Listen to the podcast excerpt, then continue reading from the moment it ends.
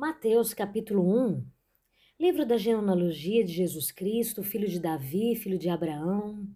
Abraão gerou a Isaac, Isaac a Jacó, Jacó a Judá e a seus irmãos. Judá gerou de Tamar a Pérez e a Zera, Pérez gerou a Esrom, Esrom a Arão, Arão gerou a Minadab, Minadab a Naasson, Naasson a Salmão. Salmão gerou de Raabe a Boaz, este de Ruth gerou Obed, Obed a Jessé, Jessé gerou o rei Davi, o rei Davi a Salomão, da que fora mulher de Urias. Salomão gerou a Roboão, Roboão a Abias, Abias a Asa, Asa gerou a Josafá, Josafá a Jorão, Jorão a Uzias, Uzias gerou a Jotão, Jocão a Acasa, Acasa a Ezequias, Ezequias gerou a Manassés, Manassés a Amon, Amon a Josias, Josias gerou a Jeconias e a seus irmãos no tempo do exílio na Babilônia. Depois do exílio na Babilônia, Jeconias gerou a Salatiel, e Salatiel a Zorobabel, Zorobabel gerou a Abiúde, Abiúde a Eliaquim, Eliaquim a Azor, Azar gerou a Sadoc, Sadoc a Aquim, Aquim a Eliude, Eliude gerou Eleazar, Eleazar a Matã, Matã a Jacó, e Jacó gerou a José, marido de Maria, da qual nasceu Jesus, que se chama o Cristo. Da sorte que todas as gerações, desde Abraão até Davi, são 14. Desde Davi até o exílio da Babilônia, 14. Desde o exílio na Babilônia até Cristo, 14. Ora, o nascimento de Jesus Cristo foi assim. Estando Maria, sua mãe, desposada com José, sem que tivessem antes coabitado, achou-se grávida pelo Espírito Santo. Mas José, seu esposo, sendo justo e não a querendo infamar, resolveu deixá-la secretamente. Enquanto ponderava nestas coisas, eis que lhe apareceu em sonho o anjo do Senhor, dizendo: José, filho de Davi, não temos receber Maria, tua mulher, porque o que nela foi gerado é do Espírito Santo. Ela dará à luz a um filho e lhe porás o nome de Jesus, porque ele salvará o seu povo dos pecados deles. Ora, tudo isto aconteceu para que se cumprisse o que fora dito pelo Senhor, por intermédio do profeta. Eis que a Virgem conceberá e dará à luz um filho, e ele será chamado pelo nome de Emanuel, que quer dizer Deus conosco. Despertado José do sono, fez como lhe ordenara o anjo do Senhor e recebeu sua mulher. Contudo, não a conheceu enquanto ela não deu à luz um filho, o qual pôs o nome de Jesus. Mateus capítulo 2 Tendo Jesus nascido em Belém da Judéia, em dias do rei Herodes, eis que vieram os magos do Oriente a Jerusalém e perguntavam: Onde está o recém-nascido rei dos judeus? Porque vimos a sua estrela no Oriente e viemos para adorá-lo. Tendo ouvido isso, alarmou-se o rei Herodes e com ele toda Jerusalém. Então, convocando todos os principais sacerdotes e escribas do povo, indagava eles onde o Cristo deveria nascer. Em Belém da Judéia, responderam eles, porque assim está escrito por intermédio do profeta. E tu, Belém, terra de Judá, não és de modo algum a menor entre as principais de Judá porque de ti sairá o guia que há de apacentar o meu povo Israel. Com isto, Herodes, tendo chamado secretamente os magos, inquiriu deles com precisão quanto ao tempo em que a estrela aparecera. E enviando-os a Belém, disse-lhes: Ide, informai-vos cuidadosamente a respeito do menino, e quando tiverdes encontrado, avisai-me, para que eu também vá adorá-lo. Depois de ouvirem o rei, partiram, e eis que a estrela que viram no oriente os precedia, até que chegando parou sobre onde estava o menino. E vendo eles a estrela, alegraram-se com grande e intenso júbilo. Entrando na casa, viram um menino com Maria, sua mãe.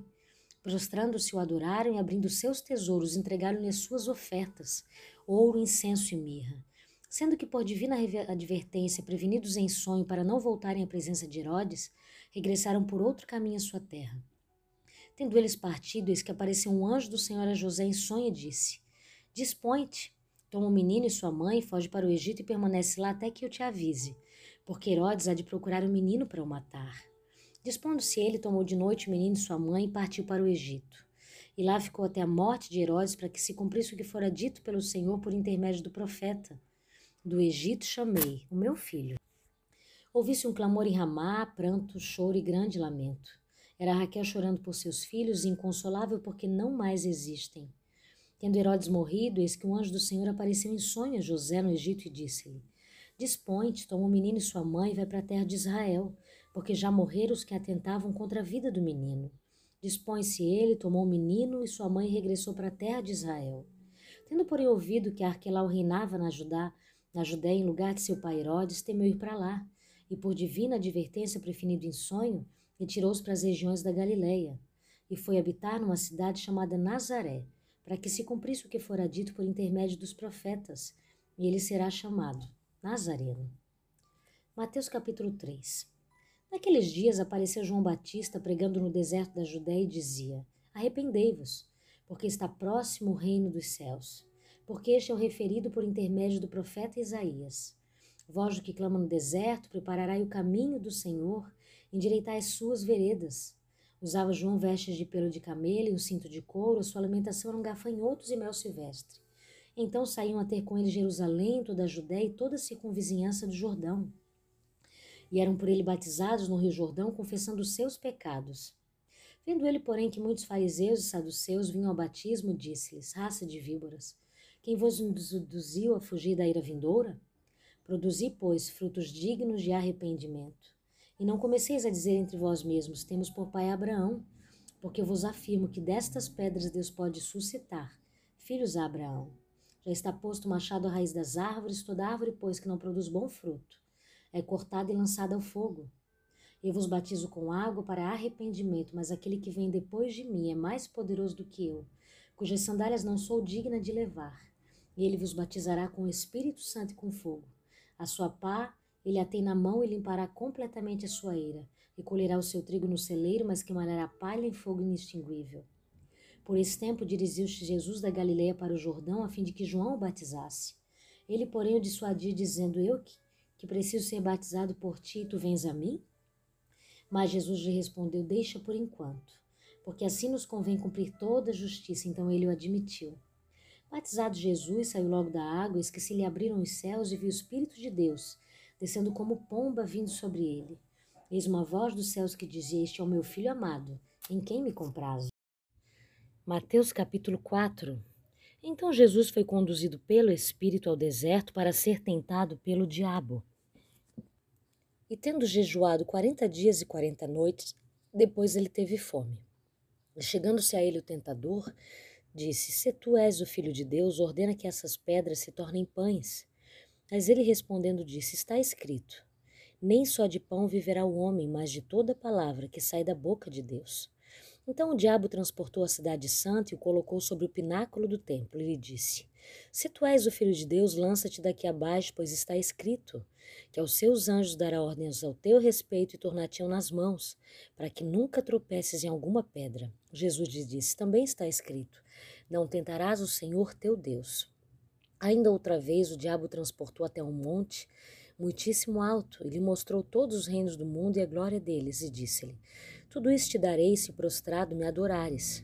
Então disse-lhe Jesus: Vai-te, Satanás, porque está escrito: Ao Senhor teu Deus adorarás e só a ele servirás. Então o diabo deixou, eis que os anjos chegaram e o serviram. Jesus, porém, ouvindo que João estava preso, voltou para Galiléia e deixando Nazaré, foi habitar em Cafarnaum, cidade marítima, nos limites de Zebulon e Naftali, para que se cumprisse o que foi dito pelo profeta Isaías, que diz: A terra de Zebulon e a terra de Naftali, junto ao caminho do mar, além do Jordão, a Galiléia dos gentios. O povo que estava sentado em trevas viu uma grande luz, e aos que estavam assentados nas regiões e sombras da morte, a luz raiou. Desde então começou Jesus a pregar e a dizer: Arrependei-vos, porque o reino de Deus está próximo. E Jesus, andando junto ao mar da Galiléia, viu dois irmãos, Simão, chamado Pedro, e André, que jogavam a rede no mar, porque eram pescadores. E lhes disse: Vinde após mim, que vos farei pescadores de homens. E eles, então, deixando imediatamente as redes, seguiram-no. E passando dali, viu outros dois irmãos, Tiago, filho de Zebedeu, e João, seu irmão, num barco com Zebedeu, pai deles, remendando as redes, e os chamou, e eles, deixando logo o barco seu pai, seguiram-no. E percorria Jesus toda a Galiléia, ensinando nas suas sinagogas, pregando o evangelho do reino, e curando todas as enfermidades e moléstias entre o povo. E a sua fama se estendeu por toda a Síria, e lhe traziam todos os que padeciam afetados por diversas enfermidades e tormentos, os endemoniados, lunáticos e paralíticos, e a todos curava. E seguiam grandes multidões da Galiléia, de Decápolis, de Jerusalém, da Judéia e da além do Jordão. Mateus capítulo 5 E Jesus, vendo a multidão, subiu a um monte, e assentando-se, aproximaram-se dele os seus discípulos. Ele, abrindo a sua boca, os ensinava, dizendo: Bem-aventurados os pobres de espírito, porque deles é o reino dos céus. Bem-aventurados os que choram, porque eles serão consolados. Bem-aventurados os mansos, porque eles herdarão a terra. Bem-aventurados os que têm fome e sede, porque eles serão saciados. Bem-aventurados os misericordiosos, porque eles alcançarão misericórdia. Bem-aventurados os limpos de coração, porque eles verão a Deus. Bem-aventurados os pacificadores, porque eles serão chamados filhos de Deus. Bem-aventurados os que sofrem perseguição por causa da justiça, porque deles é o reino dos céus. Bem-aventurados sois vós quando vos injuriarem e perseguindo metindo disserem todo mal contra vós por minha causa. Exultai e alegrai-vos, porque é grande o vosso galardão nos céus, porque assim perseguiram os profetas que foram antes de vós. Vós sois o sal da terra, e se o sal for insípido, com que se há de salgar? Para nada mais serve a não ser lançado fora e ser pisado pelos homens. Vós sois a luz do mundo, não se pode esconder uma cidade assentada sobre um monte. Nem se acende a candeia e se coloca debaixo do alqueire, mas num castiçal, e dá a luz a todos os que estão na casa. Assim resplandeça a vossa luz diante dos homens, para que vejam vossas boas obras e glorifiquem o vosso Pai que está nos céus. Não cuideis que vim para destruir a lei ou os profetas, não vim para anular, mas sim para cumprir. Porque em verdade vos digo que até que passem o céu e a terra, nem um jota ou um tio será omitido da lei, até que todas as coisas sejam cumpridas. Qualquer, pois, que violar um desses menores mandamentos e assim ensinar aos homens será chamado menor no reino dos céus. Mas qualquer que os cumprir e os ensinar, este será chamado grande no reino dos céus. Porque vos digo que se a vossa justiça não for maior que a dos escribas e fariseus de modo nenhum, entrarei no reino dos céus. Ouviste o que foi dito aos antigos: Não matarás, mas qualquer que matar será o réu de juízo. Eu, porém, vos digo que qualquer que sem motivo se encolerizar contra o seu irmão será réu de juízo, e qualquer que disser a seu irmão raca será réu do sinédrio, e qualquer que lhe chamar de louco será réu do fogo do inferno. Portanto, se apresentares a tua oferta ao altar, e aí te lembrares de que teu irmão tem algo contra ti, deixa ali a tua oferta diante do altar, e vai, reconcilia-te primeiro com teu irmão, e depois vem e apresenta a tua oferta. Concilia-te depressa com o teu adversário, enquanto estás com ele no caminho, para que não aconteça que o adversário te entregue a juiz e o juiz te entregue oficial, e seja jogado na prisão. Em verdade te digo que de maneira nenhuma sairás dali até que pagues o último ceitil. Ouviste que foi dito aos antigos: Não adulterarás, eu, porém, vos digo. Que qualquer que atentar numa mulher para cobiçá-la, já em seu coração cometeu adultério com ela. Portanto, se o teu olho direito te for para motivo de escândalo, arranca-o e atira para longe de ti, pois é melhor que se perca um dos teus membros do que seja todo o teu corpo lançado no inferno. E se a tua mão direita te escandalizar, corta e atira para longe de ti, porque te é melhor que se perca um dos teus membros do que seja todo o teu corpo lançado no inferno. E também foi dito: qualquer que repudiar a sua mulher e dê-lhe carta de divórcio. Eu, porém, vos digo que qualquer que repudiar a sua mulher a não ser por causa da fornicação, faz que ela cometa adultério, e o que se casar com a divorciada comete adultério. Outrosim ouvistes o que foi dito aos antigos: Não perjurarás, mas cumprirás teus juramentos ao Senhor. Eu, porém, vos digo que de maneira nenhuma jureis nem pelo céu, porque é o trono de Deus, nem pela terra, porque é os cabelos de seus pés, nem por Jerusalém, porque é a cidade do grande rei. Nem jurarás pela tua cabeça, porque não podes tornar um cabelo branco ou preto. Seja, porém, o vosso falar sim, sim, não, não, porque o que passa disso é de procedência maligna. Ouviste o que foi dito, olho por olho e dente por dente, eu, porém, vos digo que não resistais ao mal. Antes, a qualquer que te bater em sua face direita, ele oferece também a outra. E ao que quiser disputar contigo e tirar-te a túnica, deixa-lhe também a capa.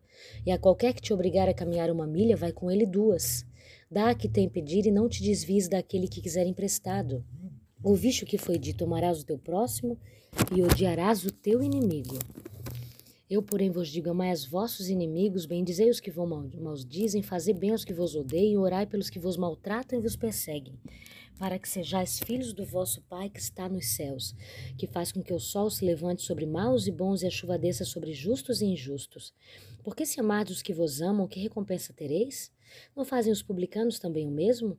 E se saudares com somente os vossos irmãos que faziam mais do que os outros, não fazem também assim os publicanos? Sede, pois, vós perfeitos, como perfeito é o vosso Pai que estás nos céus. Mateus capítulo 6 Tenham cuidado de não praticar a vossa justiça diante dos homens para serdes vistos por eles, pois assim não tereis galardão junto de vosso Pai que estás nos céus. Quando, pois, deres esmola, não faça tocar trombeta diante de ti, como fazem os hipócritas nas sinagogas e nas ruas, para serem aclamados pelos homens. Em verdade vos digo que já receberam a sua recompensa. Mas quando deres esmola, não saiba tua mão esquerda o que faz a tua direita para que a tua esmola seja dada em segredo, e teu pai, que vem em secreto te recompensará publicamente. E quando orares, não seja como os hipócritas, porque se comprazem orar em pé nas sinagogas e nas esquinas das ruas, para serem vistos pelos homens. Em verdade vos digo que já receberam a sua recompensa. Mas tu, quando orares, entre em teu aposento, fechada a tua porta para o teu pai que está em oculto, e teu pai que vem em secreto te recompensará em público. E orando, não useis de vãs repetições como os gentios, pois os mesmos pensam que por muito falarem serão ouvidos. Não vos façais, pois, semelhantes a eles, porque vosso Pai sabe do que necessitais antes mesmo de vós o pedirdes. Portanto, vos orareis assim. Pai nosso que estás no céu, santificado seja o teu nome, venha o teu reino, seja feita a tua vontade, assim na terra como no céu. Pão nosso de cada dia dás-nos hoje, perdoa as nossas dívidas, como também nós perdoamos aos nossos devedores. E não nos induzas à tentação, mas livra-nos do mal, porque teu é o reino, o poder e a glória para sempre. Amém. Porque se perdoardes aos homens as suas ofensas, também vosso Pai Celestial vos perdoará a vós. Porém, se não perdoardes aos homens as suas ofensas, também vosso Pai não vos perdoará as vossas ofensas. E quando jejuardes, não sejais como os hipócritas que se mostram contristados, desfigurando seus rostos, para que aos homens pareça que jejuam. Em verdade vos digo que já receberam a sua recompensa. Mas tu, quando jejuares, unge a cabeça e lava o rosto, para não pareceres ao homem que jejuas, e sim ao teu pai que está em oculto, e teu pai que vê o que está oculto, te recompensará publicamente. Não ajunteis tesouros na terra, onde a traça e a ferrugem consomem, os ladrões minam e roubam. Mas ajuntai tesouros no céu, onde nem a traça nem a ferrugem consomem, onde ladrões não minam nem roubam. Porque onde estiver o vosso tesouro, ali estará também o vosso coração. A candeia do corpo é o olho, portanto, se teu olho for bom, todo o teu corpo terá luz. Porém, se teu olho for mau, todo o teu corpo será tenebroso. Portanto, se a luz que há em ti é escuridão, quão grande será essa escuridão? Ninguém pode servir a dois senhores, porque ou aborrecerá um e amará o outro, ou se dedicará a um e desprezará o outro. Não podeis servir a Deus e a Mamon. Por isso vos digo: não vos preocupei quanto à vossa vida, pelo que haveis de comer ou pelo que haveis de beber, nem quanto ao vosso corpo, pelo que haveis de vestir. Não é a vida mais que o alimento e o corpo mais que a vestimenta? Olhai para as aves do céu, que não semeiam nem cegam, nem nem recolhem celeiros, e vosso Pai Celestial as alimenta. Não sois vós de muito mais valor que elas? E quem de vós, por mais ansioso que esteja, poderá acrescentar à sua estatura um côvado? E quanto ao vestuário, por que andais ansiosos? Olhai para os lírios do campo, como eles crescem, não trabalham nem fiam. Mas vos digo que nem mesmo Salomão, em toda sua glória, se vestiu como um deles. E se Deus assim veste a erva do campo, que hoje existe e amanhã é arremessada ao fogo, não fará muito mais a vós, homens de pouca fé? Não andeis, pois, inquietos, dizendo que comeremos ou que beberemos ou com que nos vestiremos, porque afinal de contas todas essas coisas os gentios procuram. E vosso Pai Celestial bem sabe que necessitais de todas estas coisas. Mas procurai buscar primeiro o reino de Deus e a sua justiça, e todas estas coisas vos serão acrescentadas. Não estejais, pois, inquietos pelo dia de amanhã, porque o dia de amanhã cuidará de si mesmo. Basta a cada dia o seu mal. Capítulo 8 Ora, descendo ele do monte, grandes multidões o seguiram. Eis que um leproso, tendo se aproximado, adorou, dizendo: Senhor, se quiseres, podes purificar-me. E Jesus, estendendo a mão, tocou-lhe, dizendo: Quero, fica limpo. Imediatamente ele ficou limpo da sua lepra e disse-lhe então Jesus: Olha, não digas a ninguém, mas vai, mostra-te ao sacerdote e fazer a oferta que Moisés ordenou para servir de testemunho ao povo.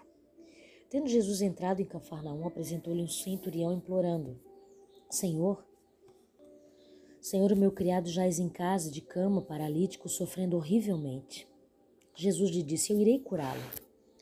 Mas o centurião respondeu: Senhor, não sou digno de que entres em minha casa, mas apenas manda com uma palavra, e o meu rapaz será curado. Pois também eu sou homem sujeito à autoridade, tenho soldados às minhas ordens, digo a este vai, ele vai, e ao outro vem, ele vem, e ao meu servo faz isto e ele o faz. Ouvindo isto, admirou-se Jesus e disse aos que o seguiam: Em verdade vos afirmo que nem mesmo em Israel achei fé como esta. Digo-vos que muitos virão do Oriente e do Ocidente tomarão lugares à mesa com Abraão, Isaque e Jacó no reino dos céus. Ao passo que os filhos do reino serão lançados para fora nas trevas. Ali haverá choro e ranger de dentes. Então disse Jesus ao centurião: Vai-te e seja feito conforme a tua fé. Naquela mesma hora o servo foi curado. Tendo Jesus chegado à casa de Pedro, viu a sogra deste acamada e ardendo em febre. Mas Jesus tomou pela mão e a febre a deixou. Ela se levantou e passou a servi-lo. Chegada a tarde, trouxeram-lhe muitos endemoniados e ele meramente com a palavra expeliu os espíritos e curou todos que estavam doentes, para que se cumprisse o que fora dito por intermédio do profeta Isaías. Ele mesmo tomou as nossas enfermidades e carregou com as nossas doenças. Vendo Jesus muita gente ao seu redor, ordenou que passassem para outra margem. Então, aproximando-se dele um escriba, disse-lhe: Mestre, seguir-te-ei para onde quer que fores. Mas Jesus lhe respondeu: As raposas têm seus covis, as aves do céu ninhos, mas o filho do homem não tem onde reclinar a cabeça. E outro dos discípulos lhe disse: Senhor, permita ir primeiro sepultar meu pai. Replicou-lhe, porém, Jesus: Segue-me, deixa os mortos sepultar os seus próprios mortos. Então, entrando ele no barco, seus discípulos o seguiram. Eis que sobreveio no mar uma grande tempestade, de sorte que o barco era varrido pelas ondas. Entretanto, Jesus dormia. Mas os discípulos vieram acordá-lo, chamando: Senhor, salva-nos, perecemos. Perguntou-lhes então Jesus: Por que sois tímidos, homens de pequena fé? E levantando-se, repreendeu os ventos e o mar e fez-se grande bonança. Maravilhás com seus homens, dizendo: Quem é este que até o vento e o mar lhe obedecem? Tendo ele chegado a outra margem, a terra dos Gadarenos, vieram-lhe ao encontro dois endemoniados saindo dentre os sepulcros e a tal ponto furiosos que ninguém podia passar por aquele caminho. E eis que gritaram: Que temos nós contigo, ó Filho de Deus? Vieste aqui atormentar-nos antes do tempo? Ora, andava pastando não longe deles uma grande manada de porcos. Então os demônios lhe rogavam: Se nos expeles, manda-nos para a manada de porcos. Pois ide, ordenou-lhe Jesus, e eles saindo passaram para os porcos. Eis que toda a manada se precipitou, despenhadeiro abaixo, para dentro do mar, e nas águas pereceram. Fugiram os porqueiros e, chegando à cidade, contaram todas estas coisas e o que acontecera aos endemoniados. Então a cidade toda saiu para encontrar-se com Jesus e, vendo-o, lhe rogaram que se retirasse da terra deles. Mateus capítulo 9 Entrando Jesus num barco, passou para o outro lado e foi para sua própria cidade. Eis que lhes trouxeram um paralítico deitado num leito. Indo-lhes a fé, Jesus disse ao paralítico: Tem bom ânimo, filho, estão perdoados os teus pecados. Mas alguns escribas diziam consigo este blasfema. Jesus, porém, conhecendo-lhe os pensamentos, disse: Por que cogitais o mal no vosso coração? Pois qual é mais fácil, dizer: Estão perdoados os teus pecados, ou dizer: Levanta-te e anda? Ora, para que saibais que o Filho do Homem tem sobre a terra autoridade para perdoar pecados, disse então ao paralítico: Levanta-te, toma o teu leito e vai para a tua casa. Levantando-se, partiu para sua casa. Vendo isto, as multidões, possuídas de temor, glorificaram a Deus que dera tal autoridade aos homens. Partindo Jesus dali, viu um homem chamado Mateus sentado na coloteria e disse: Segue-me. Ele se levantou e o seguiu. E sucedeu que, estando ele em casa, à mesa, muitos publicanos e pecadores vieram e tomaram lugares com Jesus e seus discípulos. Ora, vendo isto, os fariseus perguntavam aos discípulos: Por que come o vosso mestre com os publicanos e pecadores? Mas Jesus, ouvindo, disse: Os sãos não precisam de médico, e sim os doentes. Ide, porém, e aprendei o que significa. Misericórdia quero e não holocaustos. Pois não vim chamar justos e sim pecadores ao arrependimento. Vieram depois os discípulos de João e lhe perguntaram: Por que jejuamos nós e os fariseus muitas vezes e os teus discípulos não jejuam? Respondeu-lhe Jesus: Podem acaso estar tristes os convidados para o casamento, enquanto o noivo está com eles? Dias virão, contudo, em que lhe será tirado o noivo, e nestes dias hão de jejuar. Ninguém põe remendo de pano novo em veste velha, porque o remendo tira parte da veste e fica maior a rotura. Nem se põe vinho novo em odres velhas, do contrário, rompem-se os odres, derrama-se o vinho e os odres se perdem. Mas põe-se vinho novo em odres novos e ambos se conservam. Enquanto estas coisas lhes dizia, eis que um chefe, aproximando-se, o adorou e disse: Minha filha faleceu agora mesmo, mas vem, impõe a mão sobre ela e viverá. E Jesus, levantando-se, o seguia e também os seus discípulos. Diz que uma mulher que durante 12 anos vinha padecendo de uma hemorragia veio por trás dele e lhe tocou na sua orla da veste, porque dizia consigo mesmo: Se eu apenas lhe tocar a veste, ficarei curada. E Jesus, voltando-se, vendo-a, disse: Tem bom ânimo, filha, tua fé te salvou. E desde aquele instante a mulher ficou sã. Tendo Jesus chegado à casa do chefe, vendo os tocadores de flauta e o povo em alvoroço, disse: Retirai-vos, porque não está morta a menina, mas dorme. E riam-se dele. Mas afastado do povo, entrou Jesus, tomou a menina pela mão e ela se levantou. E a fama deste acontecimento correu por toda aquela terra. Partindo Jesus dali, seguiram dois cegos, clamando: Tem compaixão de nós, filhos de Davi. Tendo ele entrado em casa, aproximaram-se os cegos e Jesus lhe perguntou: Credes que eu posso fazer isso? Responderam-lhe: Sim, Senhor. Então lhe tocou os olhos, dizendo: Faça-se-vos conforme a vossa fé. E abriram-se os olhos. Jesus, porém, os advertiu severamente, dizendo: Acautelai-vos do que ninguém o saiba. Saindo ele, porém, divulgaram-lhe a fama por toda aquela terra. Ao retirarem-se deles, foi-lhe trazido um mudo endemoniado. Expelido o demônio, falou o mudo, e as multidões se admiravam, dizendo: Jamais se viu tal coisa em Israel. Mas os fariseus murmuravam: Pelo maioral dos demônios, aqui espelhe os demônios. E percorria Jesus todas as cidades e povoados, ensinando nas sinagogas, pregando o evangelho do reino e curando toda sorte de doenças e enfermidades. Vendo ele as multidões, compadeceu-se delas, porque estavam aflitas e exaustas como ovelhas que não têm pastor. E então se dirigiu aos seus discípulos: A seara, na verdade, é grande, mas os trabalhadores são poucos. Rogais, pois, ao Senhor da seara que mande trabalhadores para a sua seara. Mateus capítulo 10, Tendo chamado seus doze discípulos, deu-lhes Jesus autoridade sobre espíritos imundos para os expelir e para curar toda sorte de doenças e enfermidades. Ora, o nome dos doze apóstolos são estes: primeiro Simão, por sobrenome Pedro e André, seu irmão. Tiago, filho de Zebedeu, e João, seu irmão. Filipe Bartolomeu, Tomé e Mateus, o publicano, Tiago, filho de Alfeu e Tadeu. Simão Zelote e Judas Iscariotes, que foi quem o traiu. A estes doze enviou Jesus dando-lhe as seguintes instruções: Não tomeis rumos aos gentios, nem entreis em cidades samaritanos, mas de preferência, procurai as ovelhas perdidas da casa de Israel, e à medida que seguirdes, pregai quem está próximo ao reino dos céus. Curai enfermos, ressuscitai mortos, purificai leprosos, expelir demônios. De graça recebeste, graça dai.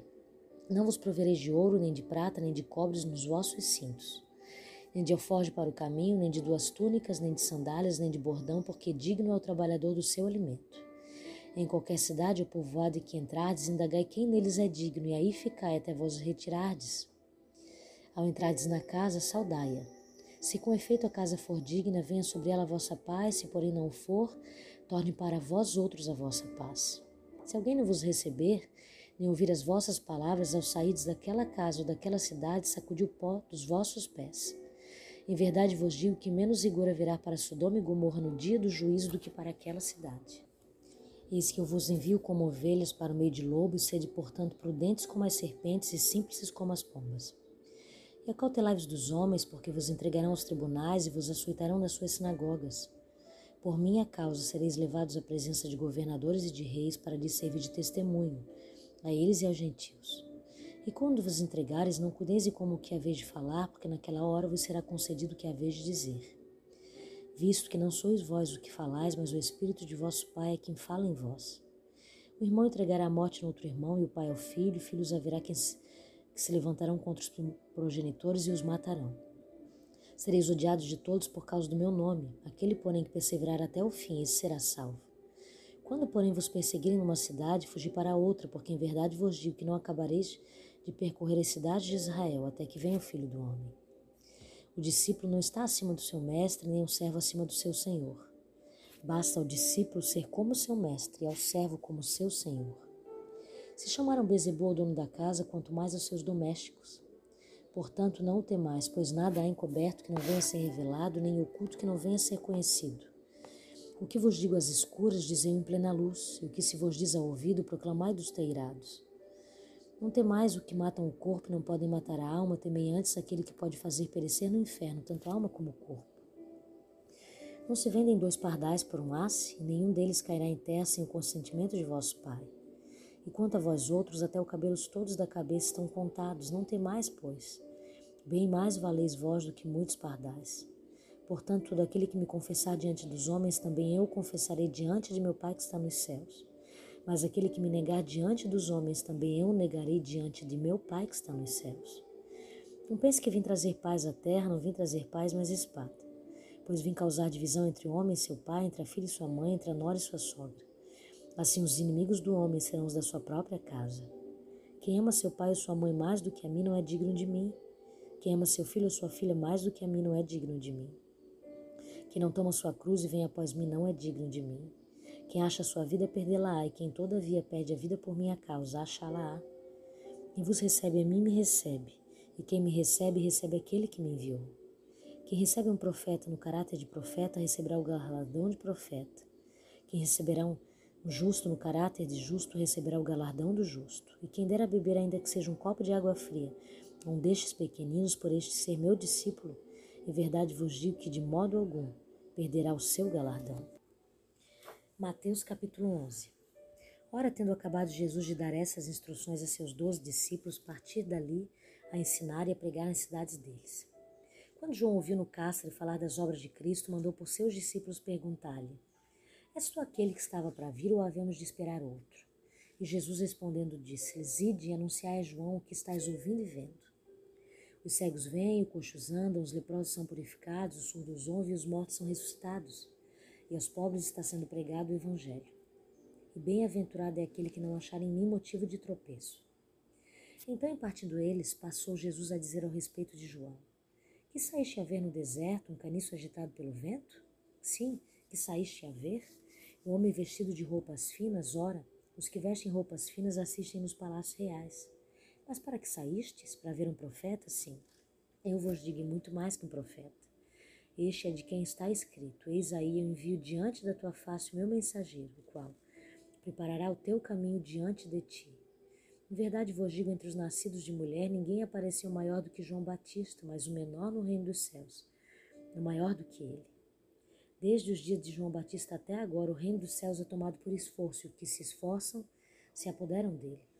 Porque todos os profetas e a lei profetizaram até João. Se o quereis reconhecer, ele mesmo é Elias, que estava para vir. Quem tem ouvidos para ouvir, ouça. Mas a quem hei de comparar esta geração é semelhante a meninos que, sentados nas praças, gritam aos companheiros: Não vos tocamos flauta e não dançaste. Entoamos lamentações e não planteastes, pois veio João, que não comia nem bebia, e dizem: Tem demônio. Veio o filho do, filho do homem que come e bebe, dizem: Eis aqui um glutão e bebedor de vinho, amigo de publicanos e pecadores. Mas a sabedoria é justificada por suas obras. Passou então Jesus a increpar as cidades nas quais ele operara inúmeros milagres, pelo fato de não se terem se arrependido. Ai de ti, Corazim, ai de ti, Beitsaida, porque se em Tiro e em Sidon se tivesse operado os milagres que em vós fizeram, há muito que elas teriam se arrependido com pano de saco e cinza. E contudo vos digo, no dia do juízo, haverá menor rigor para Tiro e Sidon do que para vós outras. Tu, Cafarnaum, elevar-te-ás porventura até o céu? Descerás até o inferno, porque se em Sodoma se tivessem operado os milagres que em ti se fizeram, teria ela permanecido até o dia de hoje. Digo-vos, porém, que menos rigor haverá no dia do juízo para com a terra de Sodoma do que para contigo.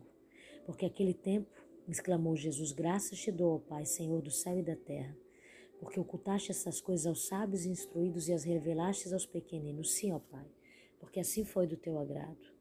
Tudo me foi entregue por meu Pai, ninguém conhece o Filho senão o Pai, ninguém conhece o Pai senão o Filho, e a quem o Filho o quiser revelar.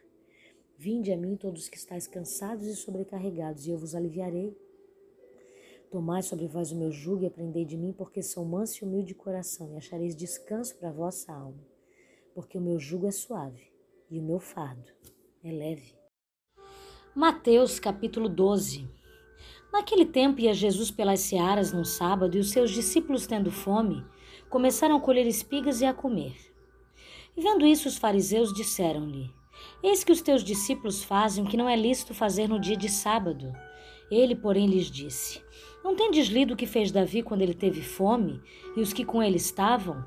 Como entrou na casa de Deus e comeu os pães da proposição que não lhe era lícito comer, nem os que estavam com ele, mas somente os sacerdotes? Ou não tendes lido na lei que aos sábados no templo os sacerdotes violam o sábado e ficam sem culpa? Pois eu vos digo que está aqui quem é maior que o templo. Mas se vós soubesses o que significa misericórdia quero e não sacrifício, não condenarias os inocentes, porque o Filho do Homem é Senhor até do sábado. E partindo dali chegou à sinagoga deles. Eis que estava ali um homem que tinha uma das mãos mirrada, e eles, para o acusarem, lhe perguntaram, dizendo: É lícito curar nos dias de sábado? E ele lhes disse: Que homem dentre vós que tendo uma ovelha, e se no sábado cair está em uma cova, não lhe lançará a mão para levantar? Pois quanto mais vale um homem do que uma ovelha?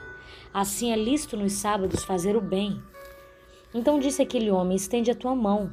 E ele a estendeu e foi restaurada, sã como a outra. E os fariseus, tendo saído, formaram um conselho contra ele, para o matarem.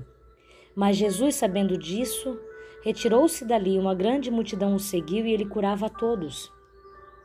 E ele recomendava-lhes rigorosamente que não o descobrissem, para que se cumprisse o que foi dito pelo profeta Isaías, que disse: Eis aqui o meu servo que escolhi, amado em que a minha alma se compraz. Porém, meu espírito sobre ele aos gentios anunciará o juízo. Não disputará, nem clamará, nem ninguém ouvirá pelas ruas a sua voz. Não esmagará a cana quebrada e não apagará o pavio que fumega.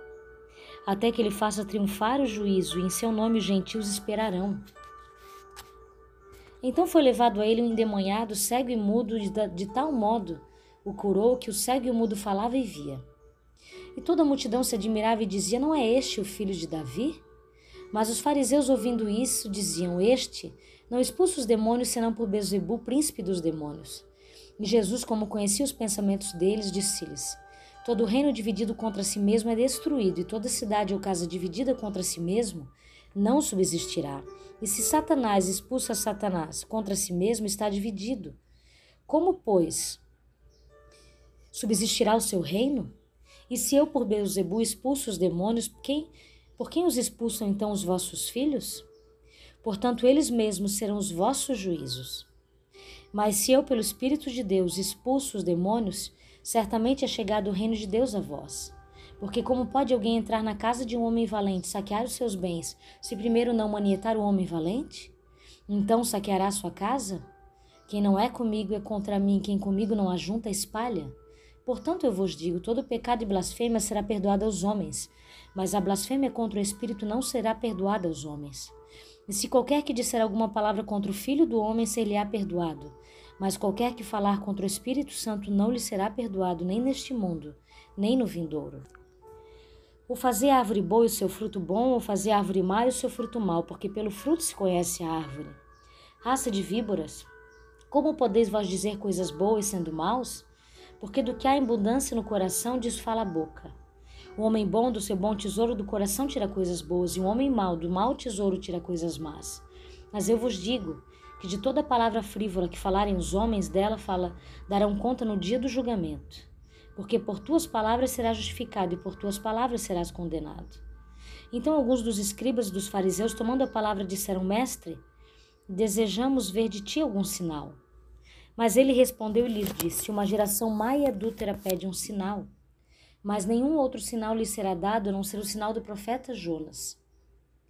Pois como esteve Jonas no ventre da baleia três dias e três noites, assim estará o filho do homem no seio da terra, três dias e três noites. Os homens de Nínive se levantarão no juízo com esta geração e a condenarão, porque se arrependeram com a pregação de Jonas, e eis aqui quem é mais do que Jonas. A rainha do sul levantar-se-á no julgamento com esta geração e a condenará, porque veio dos confins da terra para ouvir a sabedoria de Salomão. eis aqui neste lugar quem é mais que Salomão. Quando o espírito sai do homem, anda por lugares áridos procurando repouso e não encontra. Então diz: Voltarei para minha casa, de onde saí, quando volta, acha desocupada, varrida e adornada. Então vai e leva consigo outros sete espíritos piores do que ele entrando fazem morada ali e o estado final desses homens se torna pior que o primeiro. Assim também acontecerá a esta geração má. estando ele ainda falando à multidão, eis que estavam ali fora sua mãe e seus irmãos que queriam lhe falar. E alguém lhe disse: Eis que estão ali fora tua mãe e teus irmãos que querem te falar. Porém, ele respondendo, disse ao que lhe falara: Quem é minha mãe? E quem são meus irmãos? Estendendo a sua mão para os seus discípulos, disse: Eis aqui minha mãe meus irmãos, porque todo aquele que fizer a vontade de meu Pai que está nos céus. Esse é meu irmão, irmã e mãe. Mateus capítulo 13. Tendo naquele dia saído Jesus de casa, estava sentado junto ao mar. E achegaram-se a ele grandes multidões, de modo que entrando ele num barco, assentou-se. E toda a multidão estava em pé na praia. E lhes falou muitas coisas por parábolas, dizendo: Eis que o semeador saiu a semear, e semeando algumas sementes caíram junto ao caminho. E vieram as aves e comeram-na, e outra parte caiu em pedregais onde não tinha muita terra, e nasceu logo porque não tinha terra funda. Mas vindo o sol, queimou-se e secou-se porque não tinha raiz. E outra parte caiu entre espinhos, e os espinhos cresceram e sufocaram-na. E a outra parte caiu em, boa, boa, caiu em boa terra e deu fruto, um a cem, outro a sessenta. e outro a trinta. Quem tem ouvidos para ouvir, ouça.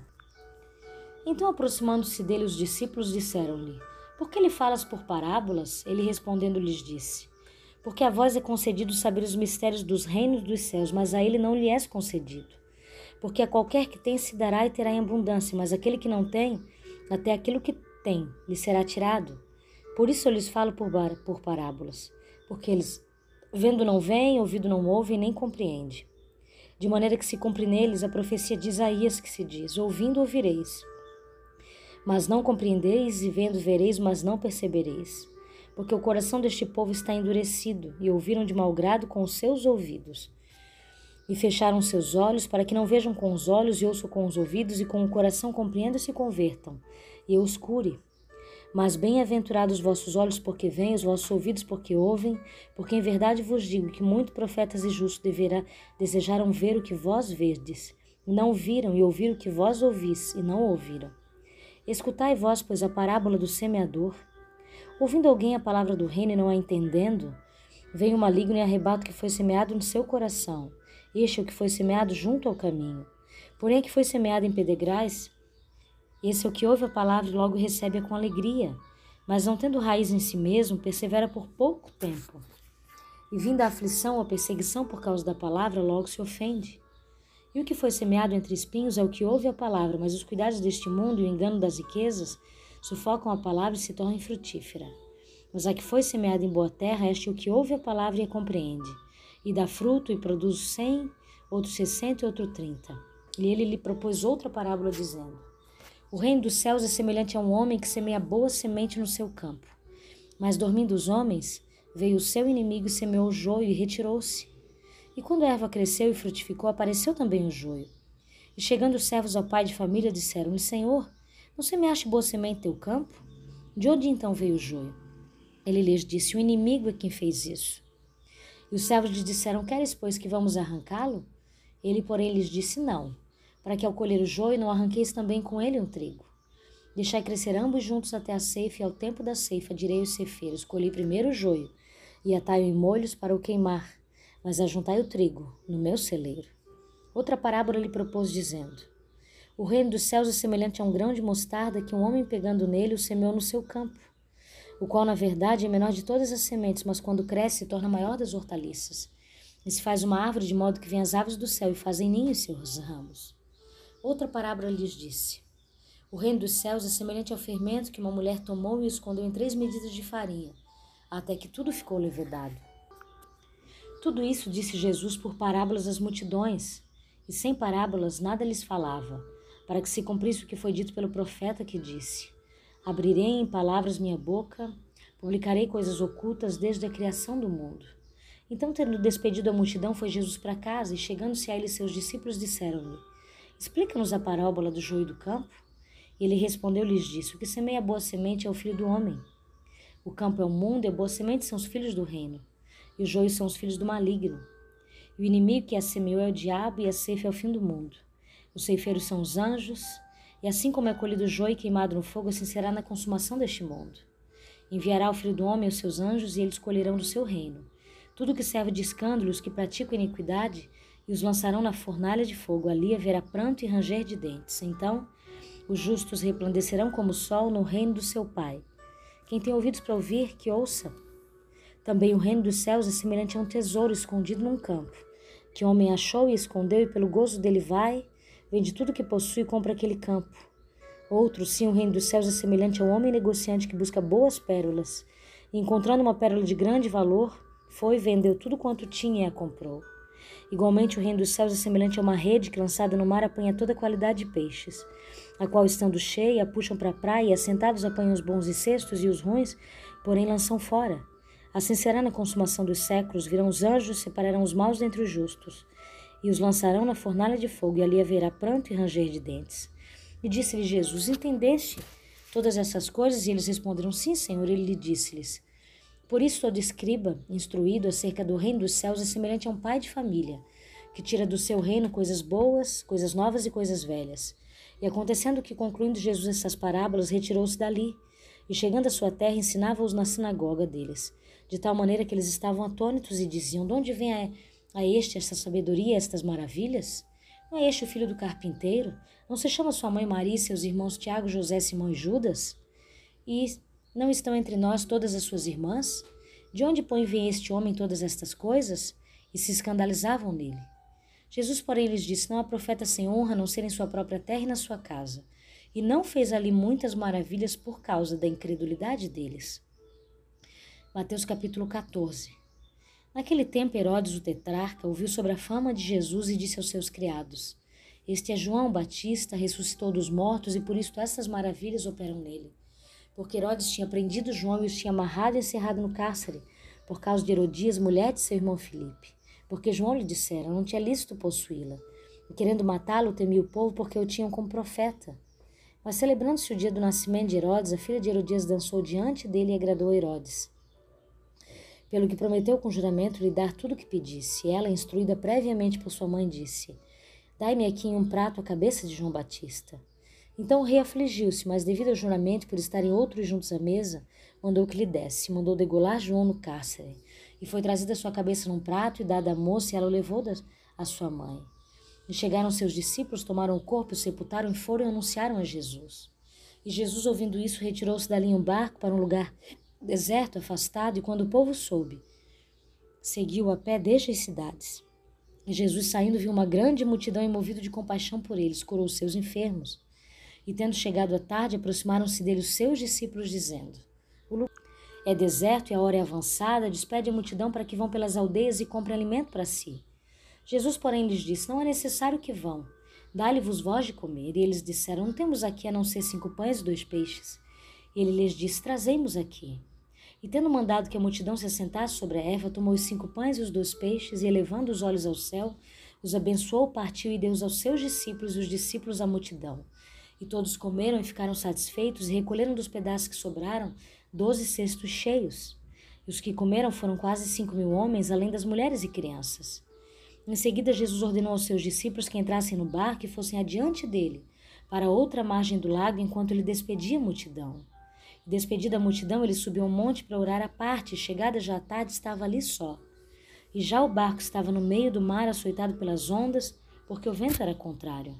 Mas a quarta vigília da noite, Jesus foi ter com eles, andando por sobre o mar.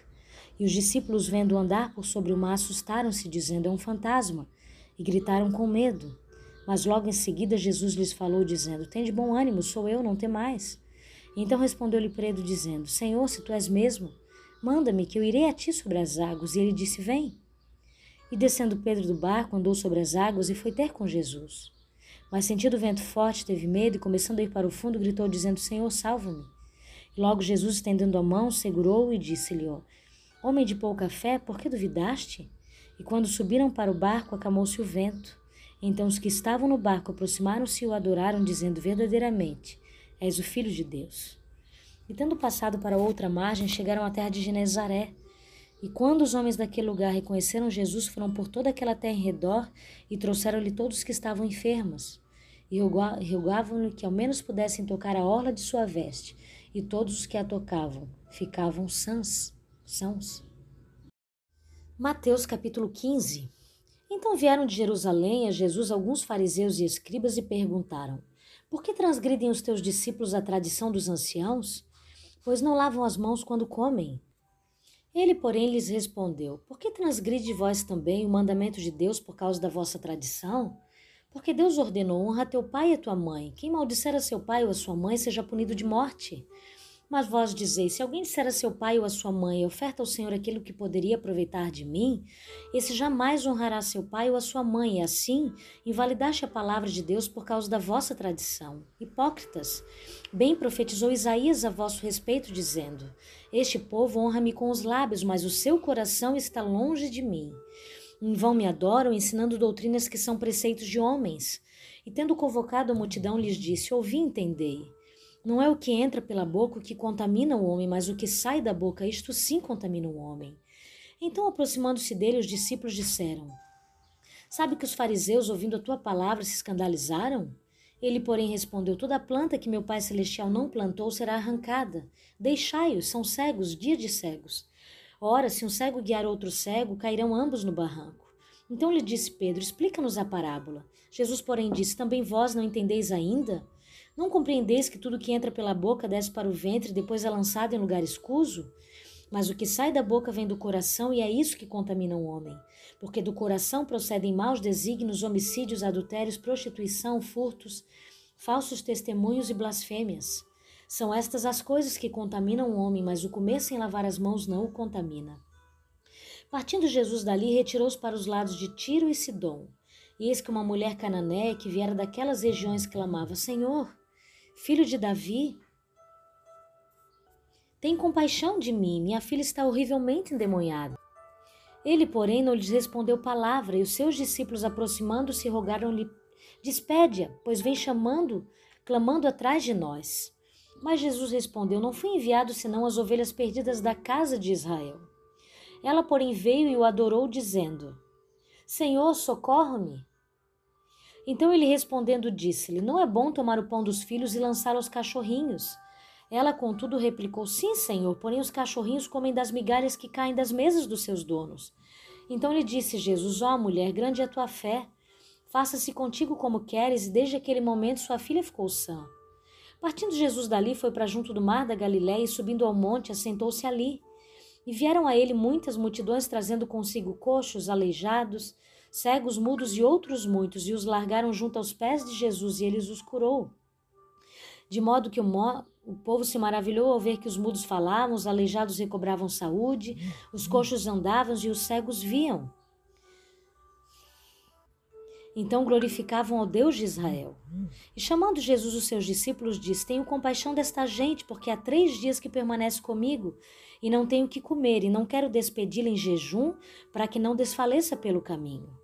Mas os discípulos lhes disseram: Onde haverá neste deserto tantos pães para fartar tão grande multidão? Perguntou-lhe Jesus: Quantos pães tendes? Responderam: Sete e alguns peixinhos. Então, tendo mandado o povo assentar-se no chão, tomou os sete pães e os peixes, e dando graças, partiu e deu aos discípulos, e estes ao povo. Todos comeram e se fartaram, e do que sobejou recolheram sete cestos cheios. Ora, os que comeram eram quatro mil homens, além de mulheres e crianças. E tendo despedido as multidões, entrou Jesus no barco e foi para o território de Magadã. Mateus capítulo 16 Aproximando-se os fariseus e os saduceus, tentando-o, pediram que lhe mostrasse um sinal vindo do céu. Ele, porém, lhes respondeu: Chegada a tarde, dizeis: Haverá bom tempo, porque o céu está avermelhado, e pela manhã hoje haverá tempestade, porque o céu está de um vermelho sombrio. Sabeis, na verdade, discernir o aspecto do céu e não podeis discernir os sinais dos tempos? Uma geração má e adúltera pede um sinal, e nenhum sinal lhe será dado, senão de Jonas. E deixando-os, retirou-se. Ora, tendo os discípulos passado para o outro lado, esqueceram de levar pão. E Jesus lhe disse: Vede, acautelai-vos do fermento dos fariseus e dos saduceus. Eles, porém, discorriam entre si, dizendo: É porque não trouxemos pão. Percebendo Jesus, disse: Por que discorri entre vós, homens de pequena fé, sobre o não terdes pão? Não compreendeis ainda, nem vos lembrais dos cinco pães para cinco mil homens, de quantos cestos tomastes? Nem dos sete pães para os quatro mil, e de quantos cestos tomastes? Como não compreendeis que não vos falei a respeito de pães, e sim acautelai do fermento dos fariseus e dos saduceus? Então entenderam que não lhe dissera que se acautelassem do fermento de pães, mas da doutrina dos fariseus e dos saduceus. Indo Jesus para os lados de Cesareia do Filipe, perguntou aos seus discípulos: Quem diz o povo ser o filho do homem? E eles responderam: Uns dizem João Batista, outros Elias e outros Jeremias ou algum dos profetas. Mas vós, continuou ele, quem dizeis que eu sou? Respondendo Simão Pedro disse: Tu és o Cristo, filho do Deus vivo. Então Jesus lhes afirmou: Bem-aventurado é Simão Barjonas, porque não foi carne nem sangue que te revelaram, mas meu Pai que está nos céus. Também eu te digo que tu és Pedro, e sobre esta pedra edificarei a minha igreja, e as portas do inferno não prevalecerão contra ela. Dar-te-ei as chaves do reino dos céus, o que ligares na terra terá sido ligado nos céus, e o que desligares na terra terá sido desligado nos céus. Então advertiu os discípulos de que a ninguém dissessem ser ele o Cristo. Desde esse tempo começou Jesus Cristo a mostrar a seus discípulos que lhes era necessário seguir para Jerusalém e sofrer muitas coisas dos anciãos, dos principais sacerdotes e dos escribas. Ser morto e ressuscitado no terceiro dia, Pedro, chamando-o à parte, começou a reprová-lo, dizendo: Tem compaixão de ti, Senhor, isso de modo algum te acontecerá. Mas Jesus, voltando-se, disse a Pedro: Arreda, Satanás, tu és para mim pedra de tropeço, porque não cogita das coisas de Deus e sim das dos homens. Então disse Jesus a seus discípulos: Se alguém quiser vir após mim, a si mesmo se negue, tome a sua cruz e siga-me.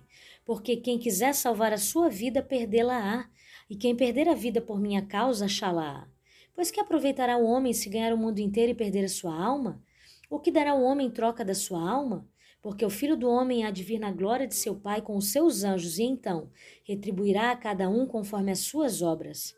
Em verdade vos digo que alguns hados que aqui se encontram, que de maneira nenhuma passarão pela morte, até que vejam vir o Filho do Homem no seu reino. Mateus capítulo 7 Seis dias depois, tomou Jesus consigo a Pedro e aos irmãos Tiago e João e os levou em particular a um alto monte. E foi transfigurado diante deles, o seu rosto resplandia como o sol, e as suas vestes tornaram-se brancas como a luz. Eis que lhes apareceram Moisés e Elias falando com ele. Então disse Pedro ao Senhor: Senhor, bom é estarmos aqui. Se queres, farei aqui três tendas: uma será tua, outra para Moisés, outra para Elias. Falava-lhe ainda quando uma nuvem luminosa os envolveu, e eis vindo da nuvem uma voz que dizia: Este é o meu filho amado, em quem me comprazo, a ele ouvi. Ouvindo os discípulos, caíram de bruços, tomados de grande medo. Aproximaram-se deles, tocou-lhe Jesus, dizendo: Erguei-vos e não temais. Então eles, levantando os olhos, a ninguém viram senão Jesus. Descendo eles do monte, ordenou-lhe Jesus: A ninguém conteis a visão, até que o filho do homem ressuscite dentre os mortos. Mas os discípulos o interrogaram: Por que dizem, pois, os escribas ser necessário que Elias venha primeiro? Então Jesus respondeu: De fato, Elias virá e restaurará todas as coisas. Eu, porém, vos declaro que Elias já veio e não o reconheceram, antes fizeram com ele tudo quanto quiseram. Assim também o filho do homem há de padecer nas mãos deles. Então os discípulos entenderam que lhes falara a respeito de João Batista. E quando chegaram para junto da multidão, aproximou-se dele um homem que se ajoelhou e disse: Senhor, compadece-se de meu filho, porque é lunático e sofre muito. Pois muitas vezes cai no fogo e outras muitas na água. Apresentei-os aos teus discípulos, mas eles não puderam curá-lo. Jesus exclamou: Ó oh, geração incrédula e perversa, até quando estarei convosco? Até quando vos sofrerei? Trazei-me aqui o menino. E Jesus repreendeu o demônio, e este saiu do menino, e desde aquela hora ficou o menino curado. Então os discípulos, aproximando-se de Jesus, perguntaram-lhe particular: Por que motivo não podemos nós expulsá-lo? E ele lhes respondeu: Por causa da pequenez da vossa fé. Pois em verdade vos digo que se tiverdes fé como um grão de mostarda, direis a este monte: Passa daqui para acolá, e ele passará. Nada vos será impossível. Mas esta casta não se espelha senão por meio de jejum e oração. Reunidos eles na Galiléia, disse-lhe Jesus: o filho do homem está para ser entregue nas mãos dos homens, e estes o matarão, mas ao terceiro dia ressuscitará. Então os discípulos se entristeceram grandemente. Tendo eles chegado a Cafarnaum, dirigiram-se a Pedro os que cobravam imposto das duas dracmas e perguntaram: Não paga o vosso mestre as duas dracmas? Sim, respondeu ele. Ao entrar Pedro em casa, Jesus se lhe antecipou, dizendo: Simão, que te parece? De quem cobram os reis da terra impostos ou tributo? Dos seus filhos ou dos estranhos? Respondendo Pedro: Dos estranhos, Jesus lhe disse logo, estão isentos os filhos.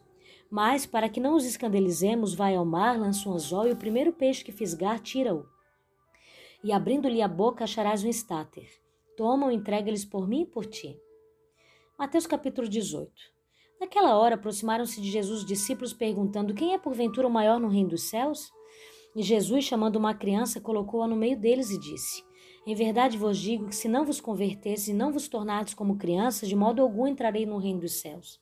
Portanto, aquele que se humilhar como esta criança, esse é o maior no reino dos céus. E quem receber uma criança tal como esta, em meu nome, a mim me recebe. Qualquer, porém, que fizer tropeçar a um destes pequeninos que crê em mim, melhor lhe fora que se lhe pendurasse ao pescoço uma grande pedra de moinho e fosse afogado nas profundezas do mar. Ai do mundo por causa dos escândalos, porque é inevitável que venham escândalos, mas ai do, homem pelo qual vem o escândalo. Portanto, se a tua mão ou teu pé te faz tropeçar, corta-o e lança-o fora de ti. Melhor entrares na vida manco ou aleijado do que tendo duas mãos ou dois pés serás lançado no fogo do inferno. Se um dos teus olhos te faz tropeçar, arranca-o e lança-o fora de ti. Melhor entrares na vida com um só dos teus olhos do que tendo dois seres lançado no inferno do fogo. Vede, não desprezais a qualquer destes pequeninos, porque eu vos afirmo que os seus anjos nos céus veem incessantemente a face de meu Pai Celeste.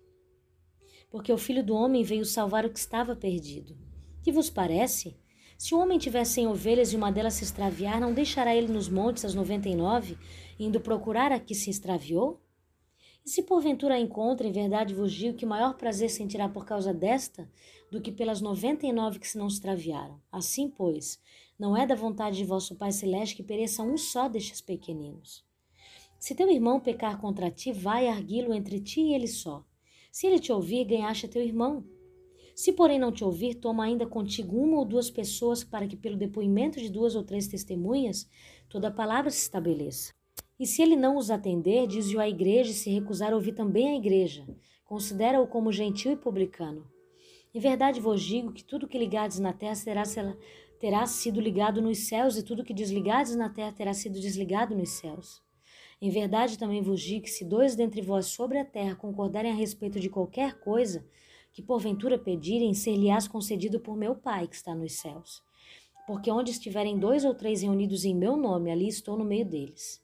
Então Pedro, aproximando-se, lhe perguntou: Senhor, até quantas vezes meu irmão pecará contra mim, que eu lhe perdoe? Até sete vezes? Respondeu-lhe Jesus: Não te digo que até sete vezes, mas até setenta vezes sete. Por isso o reino dos céus é semelhante a um rei que resolveu ajustar contas com os seus servos. E passando a fazê-lo, trouxeram-lhe um que devia dez mil talentos. Não tendo ele, porém, com quem pagar, ordenou o Senhor que fosse vendido ele, a mulher, os filhos e tudo quanto possuía, e que a dívida fosse paga. Então o servo, prostrando-se reverente, rogou: Se paciente comigo e tudo te pagarei. E o senhor daquele servo, compadecendo-se, mandou embora e perdoou-lhe a dívida.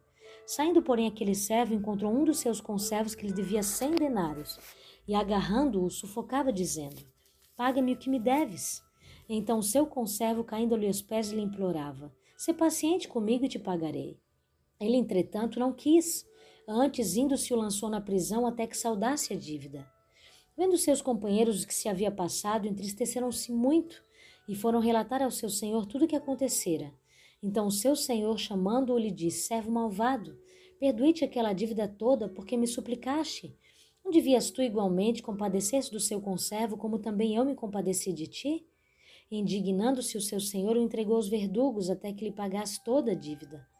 Assim também meu Pai Celeste vos fará se do íntimo não perdoardes cada um a seu irmão. Mateus capítulo 19 e aconteceu que, concluindo Jesus estas palavras, deixou a Galiléia e foi para o território da Judéia, além do Jordão. Seguiram-no muitas multidões e curou-as ali. Vieram a ele alguns fariseus e experimentavam perguntando: É lícito ao marido repudiar a sua mulher por qualquer motivo? Então respondeu ele: Não tem deslido que o Criador, desde o princípio, os, os fez homem e mulher? E que diz: Por esta causa deixará o pai, o homem pai e mãe, se unirá à sua mulher, tornando os dois uma só carne? de modo que já não são mais dois, porém uma só carne, portanto que Deus ajuntou, não o separe o homem. Replicaram-lhe: Por que mandou então Moisés dar carta de divórcio e repudiar? Respondeu-lhe Jesus: Por causa da dureza do vosso coração é que, é que Moisés vos permitiu repudiar vossa mulher, entretanto, não foi assim desde o princípio. Eu, porém, vos digo: quem repudiar a sua mulher não sendo por causa de relações sexuais ilícitas e se casar com outra comete adultério e o que casar com a repudiada comete adultério. Disseram-lhe os discípulos: Se essa é a condição do homem relativamente à sua mulher, não convém casar. Jesus, porém, lhes respondeu: Nem todos são aptos para receber este conceito, mas apenas aqueles a quem é dado. Porque há eunucos de nascença, há outros a quem os homens fizerem tais, e há outros que a si mesmos se fizeram eunucos por causa do reino dos céus. Quem é apto para o admitir, admita. Trouxeram-lhe então algumas crianças para que se lhes impusesse as mãos e orasse mas os discípulos os repreendiam. Jesus, porém, lhes disse: Deixai os pequeninos, não os embaraçais de vir a mim, porque dos tais é o reino dos céus. Entendo-lhe impostos as mãos, retirou-se dali. Eis que alguém, aproximando-se, lhes perguntou: Mestre, que farei eu de bom para alcançar a vida eterna? Respondeu-lhe Jesus: Por que me perguntas acerca do que é bom? Bom só existe um. Se queres, porém, entrar na vida, guarda os mandamentos. E ele lhes perguntou: Quais? Respondeu Jesus: Não matarás. Não adulterarás, não furtarás, não dirás falso testemunho. Honra teu pai e a tua mãe e amarás o teu próximo como a ti mesmo. Replicou-lhe o jovem. Tudo isso tenho observado que me falta ainda? Disse-lhe Jesus: Se queres ser perfeito, vai. Vende os teus bens, dá aos pobres, e terás um tesouro no céu. Depois vem e segue-me. Tendo, porém, o jovem ouvido esta palavra, retirou-se triste, por ser dono de muitas propriedades. Então disse Jesus a seus discípulos: Em verdade vos digo que um rico dificilmente entrará no reino dos céus. E ainda vos digo que é mais fácil passar um camelo pelo fundo de uma agulha do que entrar um rico no reino de Deus. Ouvindo isto, os discípulos ficaram grandemente maravilhados e disseram: Sendo assim, quem pode ser salvo? Jesus, fitando neles o olhar, disse-lhes: Isto é impossível aos homens, mas para Deus tudo é possível. Então lhes falou Pedro: Eis que nós tudo deixamos e te seguimos, que será, pois, de nós? Jesus lhe respondeu: Em verdade vos digo que vós, o que me seguistes, quando na regeneração o Filho do Homem se assentar no trono da sua glória, também vós assentarei em doze tronos para julgar as doze tribos de Israel. E todo aquele que tiver deixado casas, ou irmãos, ou irmãs, ou pai, ou mãe, ou mulher, ou filhos, ou campos, por causa do meu nome, receberá muitas vezes mais, e herdará a vida eterna. Porém, muitos primeiros serão últimos, e os últimos primeiros. Mateus capítulo 20 porque o reino dos céus é semelhante a um dono de casa que saiu de madrugada para assalariar trabalhadores para sua vinha.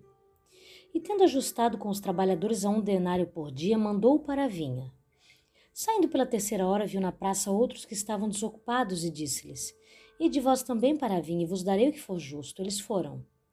Tendo saído outra vez, perto da hora sexta e da nona, procedeu da mesma forma.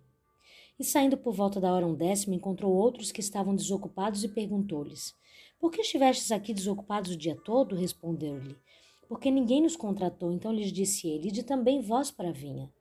Ao cair da tarde, disse o senhor da vinha ao seu administrador: Chama os trabalhadores e paga-lhe o salário, começando pelos últimos, indo até os primeiros. Vindos da hora undécima, recebeu cada um deles um denário. Ao chegarem os primeiros, pensaram que receberiam mais, porém também estes receberam um denário cada um. Mas, tendo-o recebido, murmuravam contra o dono da casa, dizendo: Estes últimos trabalharam apenas uma hora, contudo os igualaste a nós, que suportamos a fadiga e o calor do dia. Mas o proprietário respondendo disse a um deles: Amigo, não te faço injustiça. Não combinaste comigo um denário? Toma o que é teu e vai-te, pois quero dar a este último tanto quanto a ti.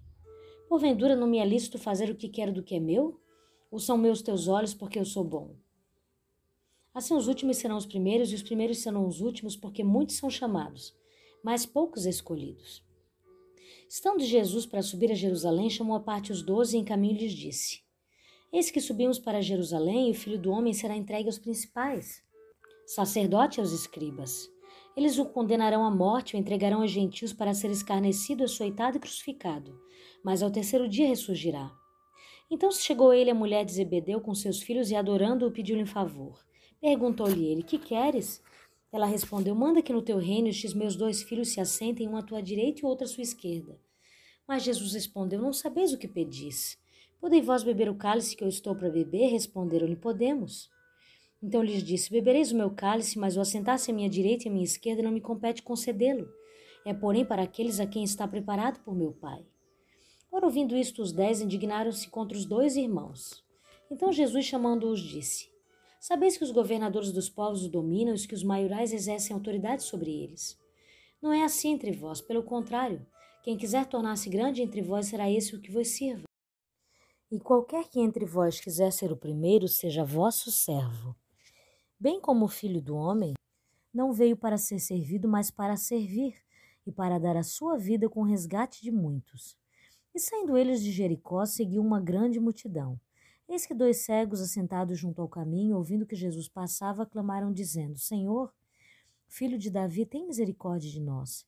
E a multidão os repreendia para que se calassem. Eles, porém, cada vez clamavam mais, dizendo: Senhor, filho de Davi, tem misericórdia de nós. E Jesus, parando, chamou-os e disse: Que quereis que vos faça? Disseram-lhe eles: Senhor, que os nossos olhos sejam abertos.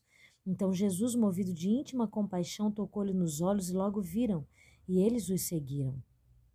Mateus capítulo 21. E quando se aproximaram de Jerusalém, chegando a Betfage, no Monte das Oliveiras, enviou então Jesus dois discípulos, dizendo-lhes: Ide à aldeia que está defronte de vós, e logo encontrareis uma jumenta presa e um jumentinho com ela, desprendei e trazei-mos. E se alguém vos disser alguma coisa, direis que o Senhor o admister e logo os enviará. Ora, tudo isso aconteceu para que cumprisse o que foi dito pelo profeta que diz: Dizei à filha de Sião: Eis que o teu rei aí te vem manso e assentado sobre uma jumenta, e sobre um jumentinho, filho de animal de carga. Indo os discípulos e fazendo como Jesus lhe ordenara, trouxeram a jumenta e o jumentinho, e sobre eles puseram seus vestidos, e fizeram-no assentar em cima. E muitíssima gente estendia os seus vestidos pelo caminho, e outros cortavam ramos de árvores e os espalhavam pelo caminho. E a multidão que adiante que seguia clamava, dizendo: Hosana ao filho de Davi, bendito que vem em nome do Senhor, Hosana nas alturas. Entrando ele em Jerusalém, toda a cidade se alvoroçou, dizendo: Quem é este? E a multidão dizia: Este é Jesus, o profeta de Nazaré da Galileia. E entrou Jesus no templo de Deus e expulsou todos os que vendiam e compravam no templo, e derribou as mesas dos cambistas e as cadeiras dos que vendiam pombas, e disse-lhes: Está escrito. A minha casa será chamada casa de oração, mas vós a tendes convertido em covil de ladrões. E foram ter com ele no templo cegos e coxos e curou-os. Vendo então os principais dos sacerdotes e os esquibras as maravilhas que fazia, os meninos clamando no templo, Osana ao filho de Davi, indignaram-se e disseram-lhe: Ouves os que estes dizem? E Jesus lhe disse: Sim. Nunca lestes? Pela boca dos meninos e das criancinhas de peito tiraste perfeito louvor?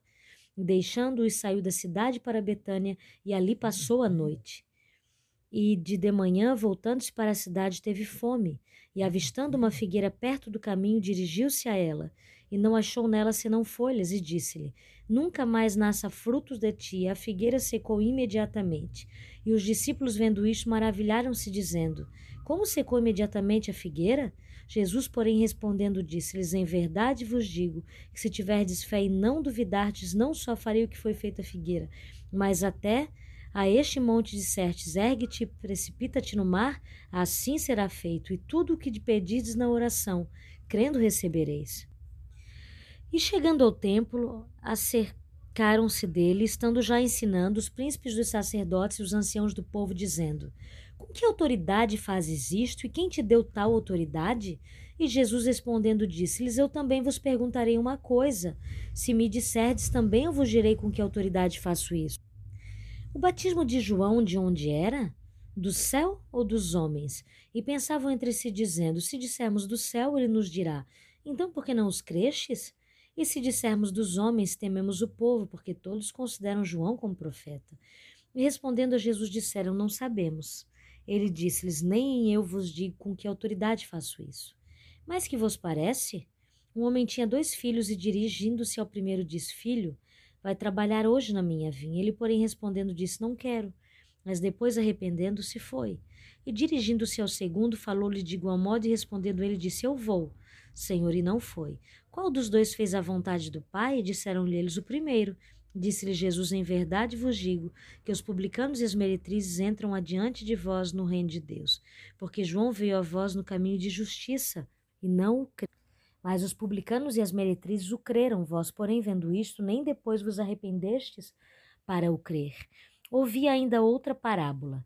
Houve um homem pai de família que plantou uma vinha e circuncidou-a de um valado e a construiu nela um lagar, edificou uma torre e arredondou arredou-a aos lavradores e azentou-se para longe. E chegando o tempo dos frutos, enviou seus servos aos lavradores para receber os seus frutos. E os lavradores, apoderando-se dos servos, feriram um, mataram outro, apedrejaram outro. Depois enviou outros servos em maior número do que os primeiros, e eles fizeram-lhe os mesmos. E por último enviou-lhe seu filho, dizendo: Terão respeito ao meu filho.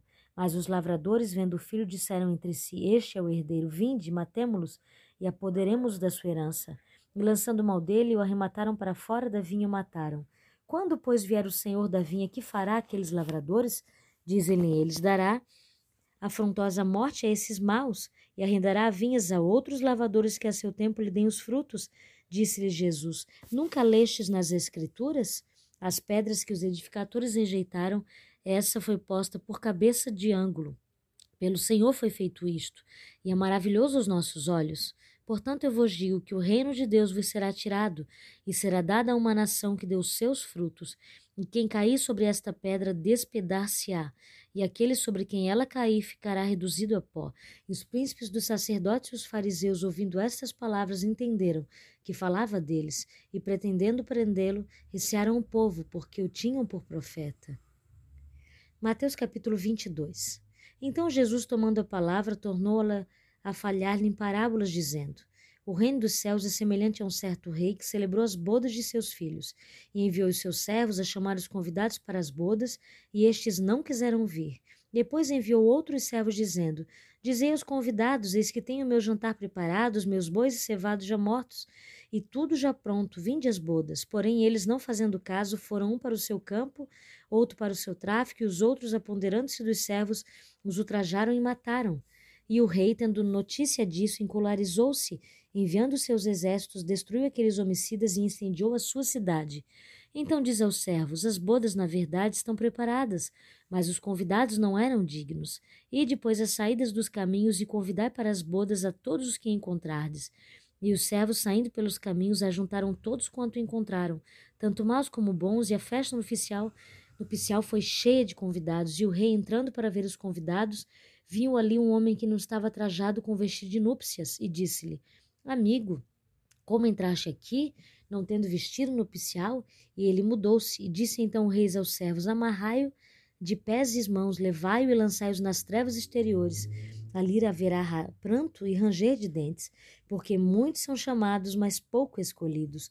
Então retirou-se os fariseus, constaram entre si como surpreenderiam em alguma palavra, e enviaram-lhe os seus discípulos com os herodianos, dizendo: Mestre, bem sabemos que és verdadeiro e ensinas o caminho de Deus. Segundo a verdade, de ninguém se te dá, porque não olhas a aparência dos homens. Dize-nos, pois, por que te parece? É lícito pagar o tributo a César ou não? Jesus, porém, conhecendo a sua malícia, disse: Por que me experimentais, hipócritas? Mostrai-me a moeda dos tributo. E eles lhe apresentaram o dinheiro, e ele disse: De quem é essa efígie esta inscrição? Dizem-lhe eles: De César. Então ele lhe diz: Dais, pois, a César o que é de César, e a Deus o que é de Deus. E eles, ouvindo isto, maravilharam-se, deixando-o, se retiraram. No mesmo dia, chegando junto dele os saduceus que dizem não haver ressurreição, e o interrogaram, dizendo: Mestre, Moisés disse: Se morrer alguém não tendo filhos, casará o seu irmão com a mulher dele, e suscitará descendência a seu irmão. Ora, houve entre nós sete irmãos, e o primeiro, tendo casado, morreu, e não tendo descendência, deixou sua mulher a seu irmão. Da mesma sorte, o segundo e o terceiro até o sétimo. Por fim, depois de todos, morreu também a mulher. Portanto, na ressurreição, de qual dos sete será a mulher? Visto que todos a possuíram, Jesus, porém, respondendo, disse-lhes: Errais, não conhecendo as Escrituras, nem o poder de Deus, porque na ressurreição nem casam, nem se dão em casamentos, mas serão como os anjos de Deus no céu. E acerca da ressurreição dos mortos, não tendes lido o que Deus vos declarou, dizendo: Eu sou o Deus de Abraão, o Deus de Isaque, o Deus de Jacó? Ora, Deus não é o Deus dos mortos, mas dos vivos. E as turbas, ouvindo isto, ficaram maravilhadas da sua doutrina. E os fariseus, ouvindo que ele fizera emudecer os saduceus, reuniram-se no mesmo lugar e um deles, doutor da lei, interrogou-o para o experimentar, dizendo: Mestre, qual é o grande mandamento na lei? Jesus disse: Amarás o Senhor teu Deus de todo o teu coração e de toda a tua alma e de todo o teu pensamento. Este é o primeiro e grande mandamento. E o segundo, semelhante a este, é: Amarás o teu próximo como a ti mesmo. Destes dois mandamentos depende toda a lei e os profetas. E estando reunidos os fariseus, interrogou-o Jesus, dizendo: Que pensais vós de Cristo? De quem é filho? Eles lhe disseram: De Davi. Disse-lhe eles: Como é então Davi, que Davi em espírito lhe chama Senhor, dizendo: Disse o Senhor ao meu Senhor: Assenta-te à minha direita até que eu ponha os teus inimigos por escabelo dos teus pés? Se Davi, pois, lhe chama Senhor, como é seu filho, e ninguém podia responder-lhe uma palavra, nem desde aquele dia ousou mais alguém interrogá-lo. Mateus capítulo 23 Então falou Jesus à multidão e aos seus discípulos, dizendo: Na cadeira de Moisés estão assentados os escribas e fariseus. Assim, tudo o que vos disserem, observai e praticai, mas não procedais em conformidade com as suas obras, porque dizem não praticam. Porque atam fardos pesados e difíceis de levar e os põem sobre os ombros dos homens. Eles, porém, nem com um dedo querem movê-lo.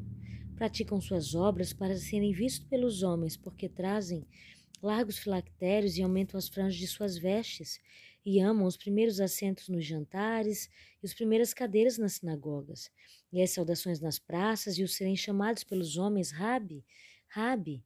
Vós, porém, não quereis ser chamados Rabi, porque um só é o vosso mestre, o Cristo, e todos vós sois irmãos. E a ninguém na terra chameis vosso Pai, porque um só é vosso Pai, o qual está nos céus. Nem vos chameis mestres, porque um só é o vosso mestre, que é o Cristo. Porém, o maior dentre vós será vosso servo, e o que a si mesmo se exaltar será humilhado, e ao que si mesmo se humilhar será exaltado. Mas ai de vós, escribas e fariseus hipócritas, porque fechais o reino dos céus aos homens. Nem vós entrais, nem deixares entrar aos que querem entrar. Ai de vós, escribas e fariseus hipócritas, porque devoram a casa das viúvas sob pretexto de fazer prolongadas orações. Por isso sofrereis mais rigoroso juízo. Ai de vós, escribas e fariseus hipócritas, pois que percorreis o mar e a terra para fazer um prosélito, e depois de o ter desfeito, fazeis filhos do inferno duas vezes mais que vós. Ai de vós, condutores cegos, que dizeis: qualquer que jurar pelo templo, isso nada é, mas o que jurar pelo ouro do templo, isso é devedor. Insensatos e cegos, pois qual é maior? O ouro ou o templo que santifica o ouro? E qualquer que jurar pelo altar é nada, mas qualquer que jurar pela oferta que está sobre ele, esse é devedor. Nécios e cegos, pois qual é maior? A oferta ou o altar que santifica a oferta? Portanto, o que jurar pelo altar jura por ele, e por tudo que sobre ele está, e o que jura pelo templo jura por ele, e por aquele que nele habita, e o que jurar pelo céu jura pelo trono de Deus, e por aquele que nele está assentado. Ai de vós, escribas e fariseus hipócritas, pois dizimais a hortelã, o endre e o cominho, e deixais o que é mais importante da lei, ou seja, o juízo, a misericórdia e a fé. Deveis, porém, fazer estas coisas, sem porém omitir aquelas. Condutores cegos, quais o mosquito, mas engolis um camelo.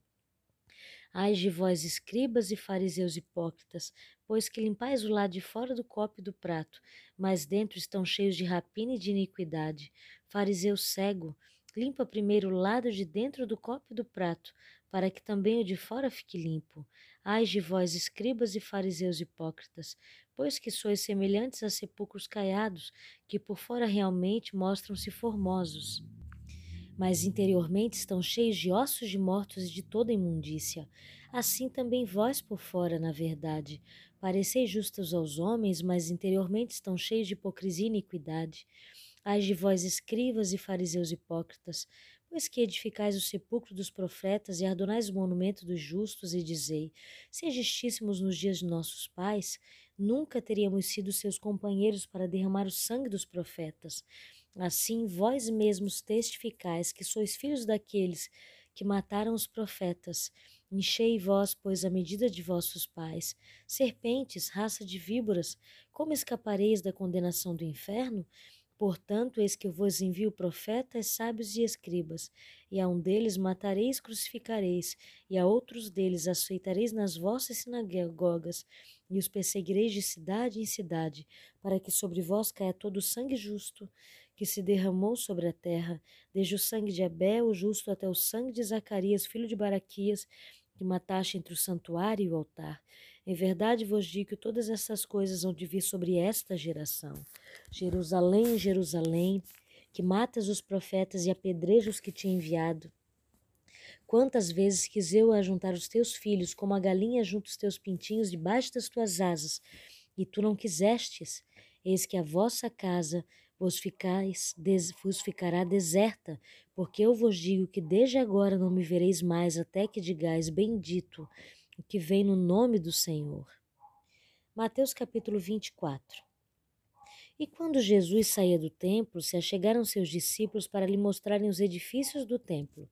Jesus, porém, lhes disse: Vedes tudo isso? Em verdade vos digo que não será deixada aqui pedra sobre pedra, que não seja derribada. E estando assentado no Monte das Oliveiras, chegaram-se a ele os seus discípulos em particular, dizendo: Dize-nos quando acontecerão estas coisas e que sinal haverá da tua vinda e do fim do mundo.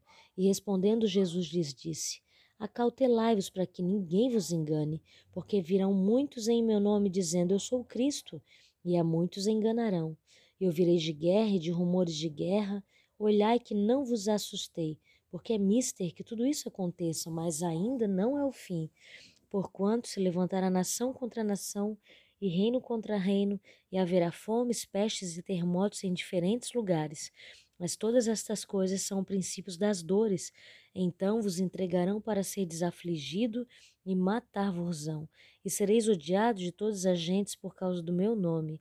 E há muitos nesse tempo serão escandalizados, e trair-se-ão uns aos outros, e uns aos outros se aborrecerão. E surgirão muitos falsos profetas e enganarão a muitos, e por haver-se multiplicada a iniquidade, o amor de muitos se esfriará, mas aquele que perseverar até o fim, será salvo, e será pregado este evangelho do reino em todo o mundo, em testemunha a todas as nações. Então virá o fim. Quando, pois, virdes que a abominação da desolação que foi predita pelo profeta Daniel estiver no lugar santo, quem lê, que entenda, então os que estiverem na Judéia fujam para os montes, e quem estiver sobre o telhado não desça tirar alguma coisa de sua casa, e quem estiver no campo não volte atrás para buscar as suas vestes, mas ai das graves das que amamentam naqueles dias, e orai para que a vossa fuga não aconteça no inverno nem no sábado.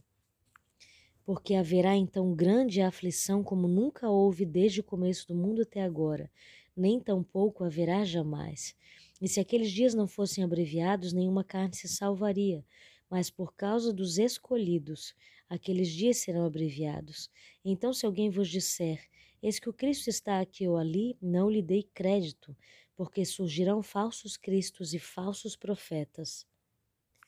E farão tão grandes sinais e prodígios de tal maneira que enganarão, se for possível, até os escolhidos. Eis que eu vou-lo tenho predito, portanto, se vos disserem, eis que ele está no deserto, não saias, ou eis que ele está no interior da casa, não acrediteis, porque assim como o relâmpago sai do oriente e se mostra até o ocidente, Assim será também a vinda do Filho do Homem, porque em qualquer lugar que estiver o cadáver, ali se ajuntarão as águas, as águias, e logo depois da aflição daqueles dias o sol se escurecerá e a lua não dará a sua luz, e as estrelas cairão do céu e as potências do céu serão abalados. Então aparecerá no céu o sinal do Filho do Homem. Então todas as tribos da terra se lamentarão e verão o Filho do Homem que virá sobre as nuvens do céu com poder e grande glória, e ele enviará os seus anjos com grande voz de trombeta, os quais ajuntarão os seus escolhidos desde os quatro ventos de uma a outra extremidade do céu. Aprendei, pois, a parábola da figueira. Quando já os seus ramos se tornam tenros e as folhas brotam, sabeis que o verão está próximo. Assim também vós, quando virdes todas estas coisas, sabei que ele está próximo as portas. Em verdade vos digo que não passará esta geração até que tudo isso aconteça. O céu e a terra passarão, mas minhas palavras não hão de passar. Porém, daquele dia e hora ninguém sabe, nem ainda os anjos do céu, nem o filho, mas unicamente meu Pai.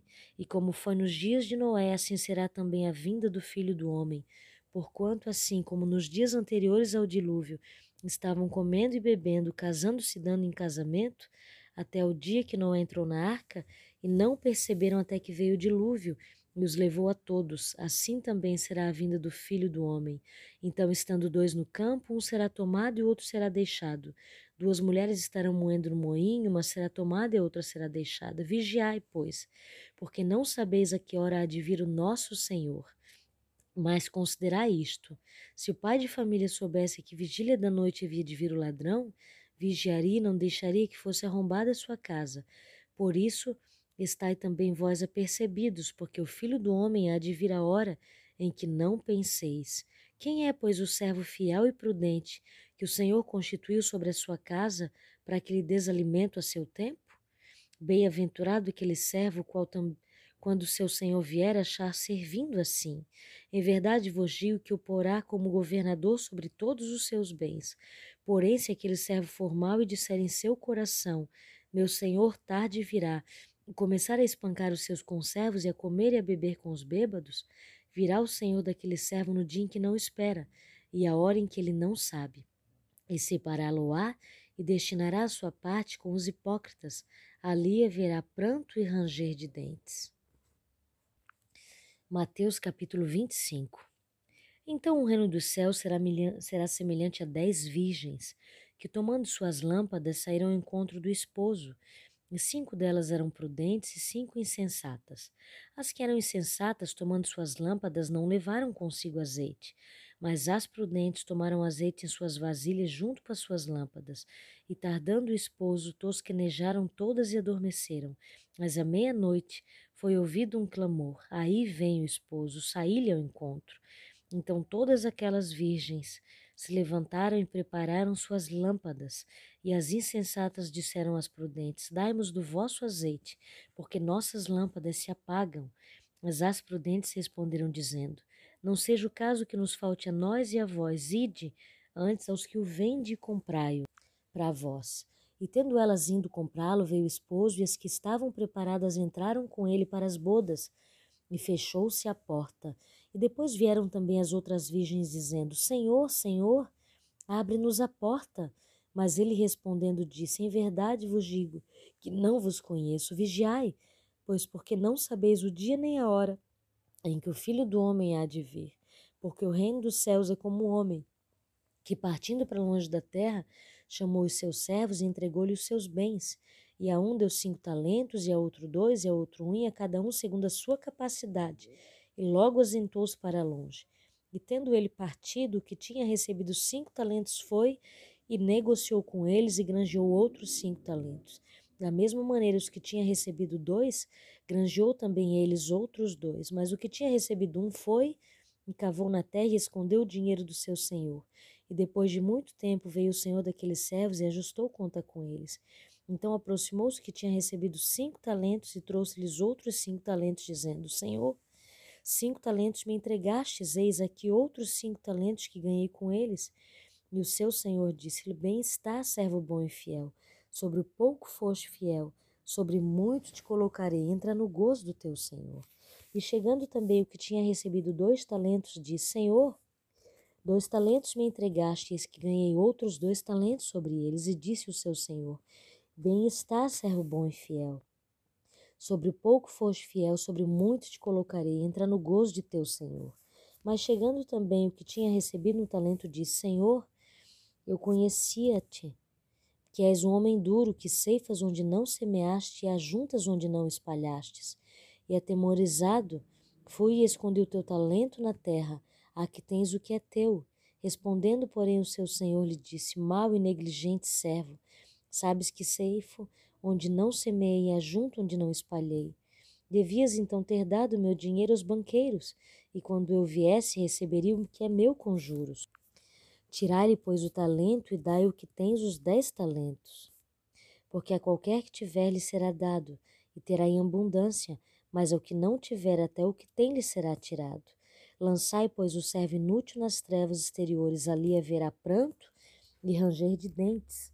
E quando o Filho do Homem vier em sua glória e todos os santos anjos com ele, então se assentará no trono de sua glória, e serão reunidas diante dele todas as nações, e os apartará uns dos outros, como o pastor aparta as ovelhas dos bodes, e porá as ovelhas à sua direita, mas os bodes à esquerda.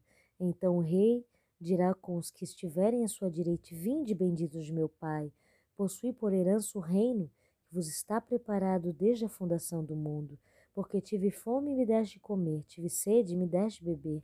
Era forasteiro e hospedaste-me, estava nu e vesti-me, adoeci e visitaste-me, estive no cárcere e foste-me ver-me.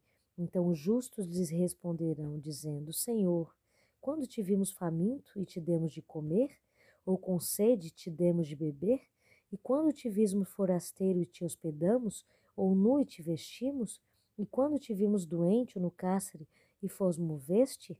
Respondendo o rei lhes dirá: Em verdade, em verdade vos digo que quando fizestes a um destes meus irmãos pequeninos, a mim o fizestes. Então dirás também aos que estiverem à sua esquerda: Apartai-vos de mim, malditos, para o fogo eterno preparado para o diabo e seus anjos, porque tive fome e não me deste comer, tive sede e não me deste beber Sendo estrangeiro, não me recolheste, estando nu, não me vestistes, e doente, e no cárcere não me visitastes. Então também eles lhe responderam, dizendo: Senhor, quando te vimos faminto, sedento, forasteiro, nu, doente ou preso, e não te servirmos? Então lhes responderá, dizendo: Em verdade vos digo que não o fizestes a um destes pequeninos, a mim não o fizestes. Irão estes para o tormento eterno, mas os justos para a vida eterna. Mateus capítulo 26 Tendo Jesus acabado todos esses ensinamentos, disse a seus discípulos: Sabeis que daqui a dois dias celebrar-se-á a Páscoa e o Filho do Homem será entregue para ser crucificado. Então os principais sacerdotes e os anciãos do povo se reuniram no palácio do sumo sacerdote, chamado Caifás, e deliberaram prender Jesus à traição e matá-lo. Mas diziam: Não durante a festa, para que não haja tumulto entre o povo. Ora, estando Jesus em Betânia, em casa de Simão o leproso, aproximou-se dele uma mulher, trazendo um vaso de alabastro, cheio de precioso bálsamo, que lhe derramou sobre a cabeça, estando ele à mesa. Vendo isto, indignaram-se os discípulos e disseram: Para que este desperdício? Pois este perfume podia ser vendido por muito dinheiro e dar-se aos pobres. Mas Jesus, sabendo disso, disse-lhes: Por que molestais esta mulher? Ela praticou uma boa ação para comigo porque os pobres sempre os tende convosco, mas a mim nem sempre me tendes. Pois derramando este perfume sobre o meu corpo, ela o fez para o meu julgamento. Em verdade vos digo que onde for pregado em todo o mundo este evangelho, será também contado o que ela fez, para a memória sua. Então um dos doze, chamado Judas Iscariotes, indo ter com os principais sacerdotes, propôs: Que me quereis dar, e eu vou-lhe entregarei e pagaram-lhe trinta moedas de prata. E desse momento em diante buscava ele uma boa ocasião para o entregar. No primeiro dia da festa dos pães asmos, vieram os discípulos a Jesus e lhe perguntaram: Onde queres que te façamos os preparativos para comeres a Páscoa? E ele lhe respondeu: Ide à cidade ter com certo homem e diz-lhe: O mestre manda dizer: O meu tempo está próximo. Em tua casa celebrarei a Páscoa com os meus discípulos. E eles fizeram como Jesus lhes ordenara e prepararam a Páscoa. Chegada a tarde, pôs-se ele à mesa com os doze discípulos.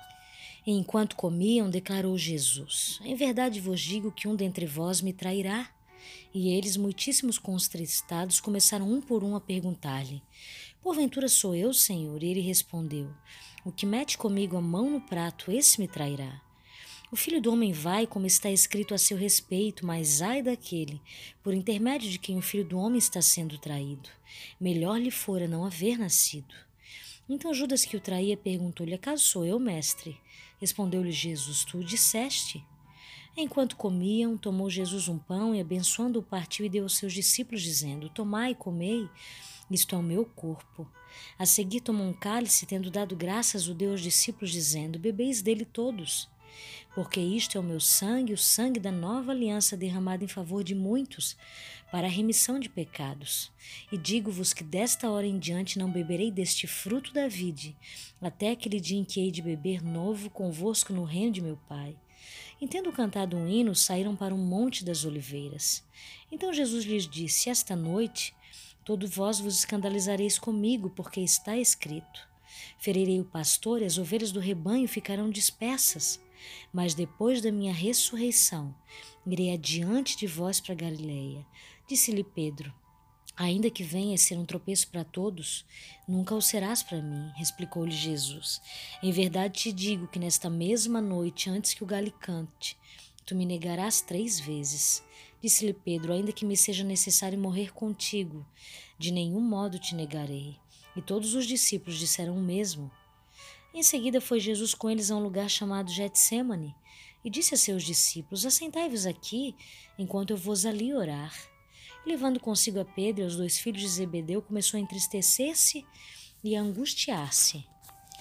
Então lhes disse: A minha alma está profundamente triste até a morte. Ficai aqui e vigiai comigo.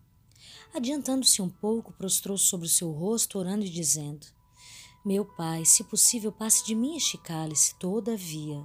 Não seja como eu quero, e sim como tu queres.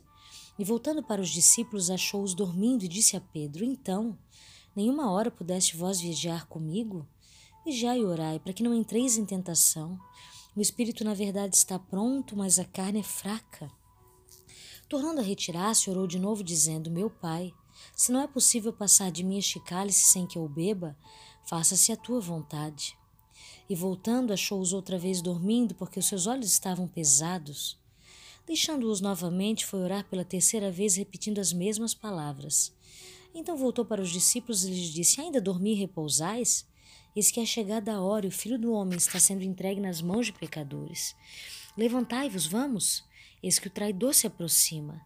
Falai-lhe ainda, eis que chegou Judas, um dos doze, com ele grande turba com espadas e porretes, vinda da parte dos principais sacerdotes e dos anciãos do povo.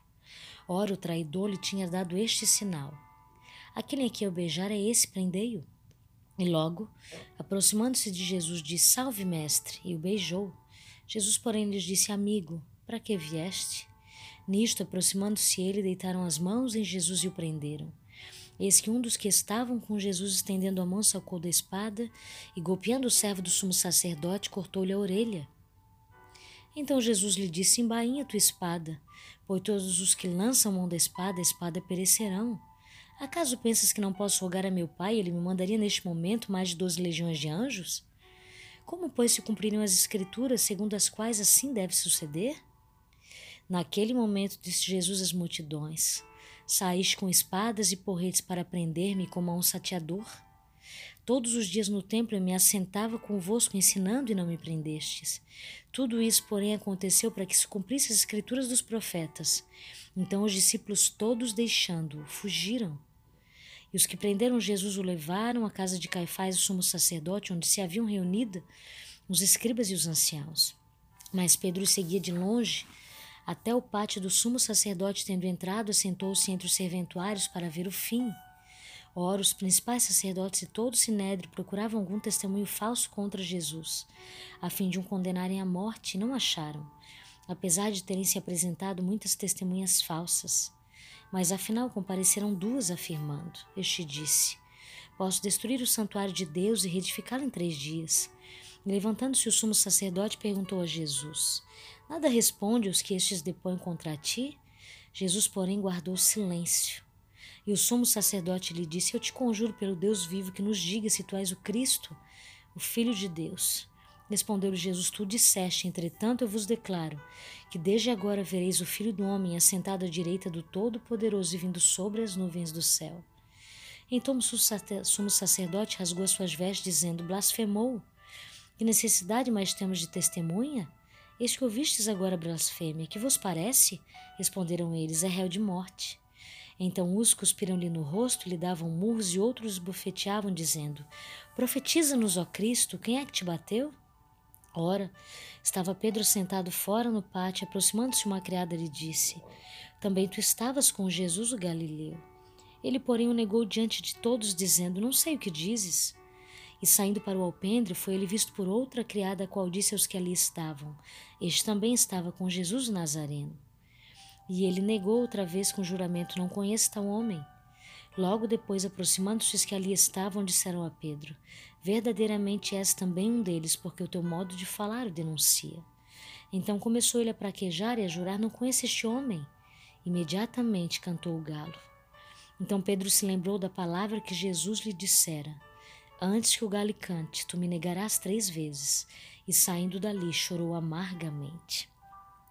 Mateus capítulo 27. Ao romper o dia, todos os principais sacerdotes e os anciãos do povo entraram em conselhos contra Jesus para o matarem, e amarrando-o, levaram-no e entregaram ao governador Pilatos. Então Judas, o que o traiu, vendo que Jesus fora condenado, tocado de remorso, devolveu as trinta moedas de prata aos principais sacerdotes e aos anciãos, dizendo: Pequei, traindo sangue inocente. Eles, porém, responderam: O que nos importa? Isso é contigo. Então Judas, atirando para o santuário as moedas de prata, retirou-se e foi enforcar-se. E os principais sacerdotes, tomando as moedas, disseram: Não é lícito deitá-las no cofre das ofertas, porque é preço de sangue. E tendo deliberado, compraram com elas o campo do oleiro para o cemitério dos forasteiros. Por isso, aquele campo tem sido chamado até o dia de hoje campo de sangue. Então se cumpriu o que foi dito por intermédio do profeta Jeremias. Tomaram as trinta moedas de prata, preço em que foi estimado aquele a quem alguns dos filhos de Israel avaliaram, e as deram pelo campo do oleiro, assim como me ordenou o Senhor. Jesus estava em pé ante o governador e este o interrogou, dizendo: És tu o rei dos judeus? Respondeu-lhe Jesus: Tu o dizes. E sendo acusado pelos principais sacerdotes e pelos anciãos, nada respondeu. Então lhes perguntou Pilatos: Não ouves quantas acusações te fazem? Jesus não respondeu nenhuma palavra, vindo com isto admirar-se grandemente o governador. Ora, por ocasião da festa, costumava o governador soltar ao povo um dos presos, conforme eles quisessem. Naquela ocasião, tinham eles um preso muito conhecido chamado Barrabás. Estando, pois, o povo reunido, perguntou-lhe Pilatos: A quem quereis que eu vos solte? A Barrabás ou a Jesus chamado Cristo? Porque sabia que por inveja o tinham entregado. Estando ele no tribunal, sua mulher mandou dizer-lhes: Não te envolves com esse justo, porque hoje em sonho muito sofri por esse seu respeito. Mas os principais sacerdotes e os anciãos persuadiram o povo a quem pedisse Barrabás e fizesse morrer Jesus. De novo perguntou-lhes o governador: Qual dos dois quereis que eu vos solte? Responderam ele: Barrabás. Explicou-lhe Pilatos: Que farei então de Jesus chamado Cristo? Seja crucificaram, responderam todos. Que mal fez ele? Perguntou Pilatos, porém cada vez mais clamavam: Seja crucificado. Vendo Pilatos que nada conseguia, antes pelo contrário aumentava o tumulto, mandando vir água, lavou as mãos perante o povo, dizendo: Estou inocente do sangue desse justo, fique o caso convosco.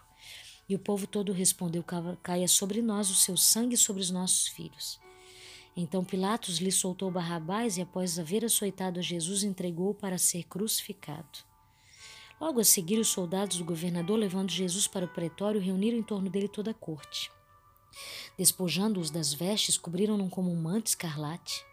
Tecendo uma coroa de espinhos, puseram-lhe na cabeça, na mão direita, um caniço, e ajoelhando-se diante dele, os careciam, dizendo: Salve, Rei dos Judeus! Escupindo nele, cuspindo nele, tomaram um caniço e davam-lhe com ele na cabeça. Depois de os ter escarnecido, despiram-lhe o manto e vestiram com as suas próprias vestes. Em seguida o levaram para ser crucificado. Ao sair, encontraram um sirineu chamado Simão, a quem obrigaram a carregar-lhe a cruz. E chegando a um lugar chamado Golgotá, que significa lugar da caveira, deram-lhe a beber vinho com fel. Mas ele, provando-o, não quis beber. Depois de crucificarem, repartindo entre si as suas vestes, tirando a sorte. E assentados ali o guardavam. Por cima da sua cabeça puseram escrita a sua acusação. Este é Jesus, o Rei dos Judeus. E foram crucificados com ele dois ladrões, um à sua direita e outro à sua esquerda. Os que iam passando blasfemaram dele, meneando a cabeça dizendo: Ó oh, tu que destróis o santuário, em três dias o reedifica, salva-te a ti mesmo, se és o filho de Deus e desta cruz. De igual modo, os principais sacerdotes, com os escribas e anciãos, os carnecendo, diziam: Salvou os outros, a si mesmo não pode salvar-se. É rei de Israel. Desce da cruz e creremos nele. Confiou em Deus, pois venha, pois venha livrá-lo agora, se de fato lhe quer bem, porque disse: Sou filho de Deus. E os mesmos impropérios lhe diziam também os ladrões que haviam sido crucificados com ele. Desde a hora sexta até a hora nona houve trevas sobre toda a terra. Por volta da hora nona clamou Jesus em alta voz, dizendo: Eli, Eli, lama sabachthani, o que quer dizer: Deus meu, Deus meu, por que me desamparaste? E alguns dos que ali estavam, ouvindo isto, diziam: Ele chama por Elias. Logo um deles correu a buscar uma esponja e, tendo-a embebido de vinagre e colocado na ponta de um caniço, deu-lhe a beber. Os outros, porém, diziam: Deixa, vejamos se Elias vem salvá-lo. E Jesus, clamando outra vez com grande voz, entregou o Espírito. Eis que o véu do santuário se rasgou em duas partes, de alto a baixo, tremeu a terra, fenderam-lhe as rochas, abriram-se os sepulcros e muitos corpos de santos que dormiam. Ressuscitaram e saindo dos sepulcros depois da ressurreição de Jesus, entraram na Cidade Santa e apareceram a muitos. O centurião e os com que ele guardavam a Jesus, vendo o terremoto e tudo que se passava, ficaram possuídos de grande temor e disseram: Verdadeiramente este era o Filho de Deus. Estavam ali muitas mulheres observadas de longe. Eram as que vinham segundo Jesus desde a Galiléia para o servir, e entre elas estavam Maria Madalena, Maria, mãe de Tiago de José e a mulher de Zebedeu. Caindo a tarde, veio um homem rico de Arimatéia chamado José, que era também discípulo de Jesus. Este foi ter com Pilatos e lhe pediu o corpo de Jesus, então Pilatos mandou que lhe fosse entregue. E José, tomando o corpo, envolveu num panho limpo de linho e o depositou no seu túmulo novo, que fizera abrir na rocha, rolando uma grande pedra para a entrada do sepulcro, se retirou.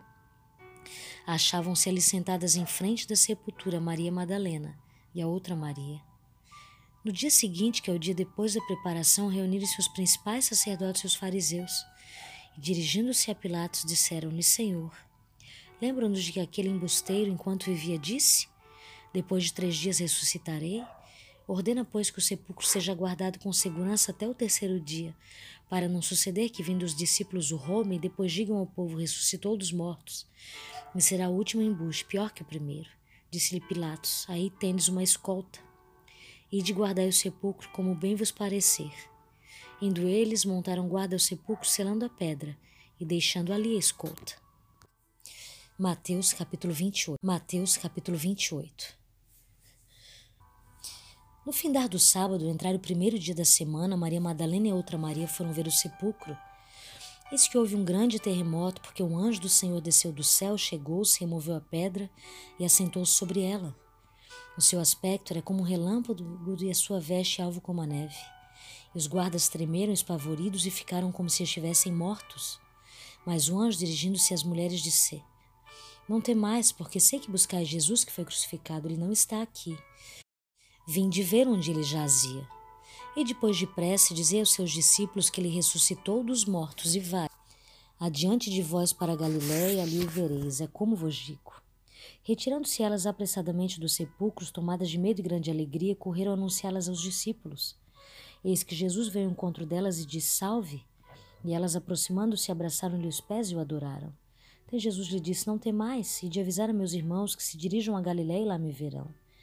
Indo elas, eis que alguns do guarda foram à cidade e contaram aos principais sacerdotes tudo o que sucedera.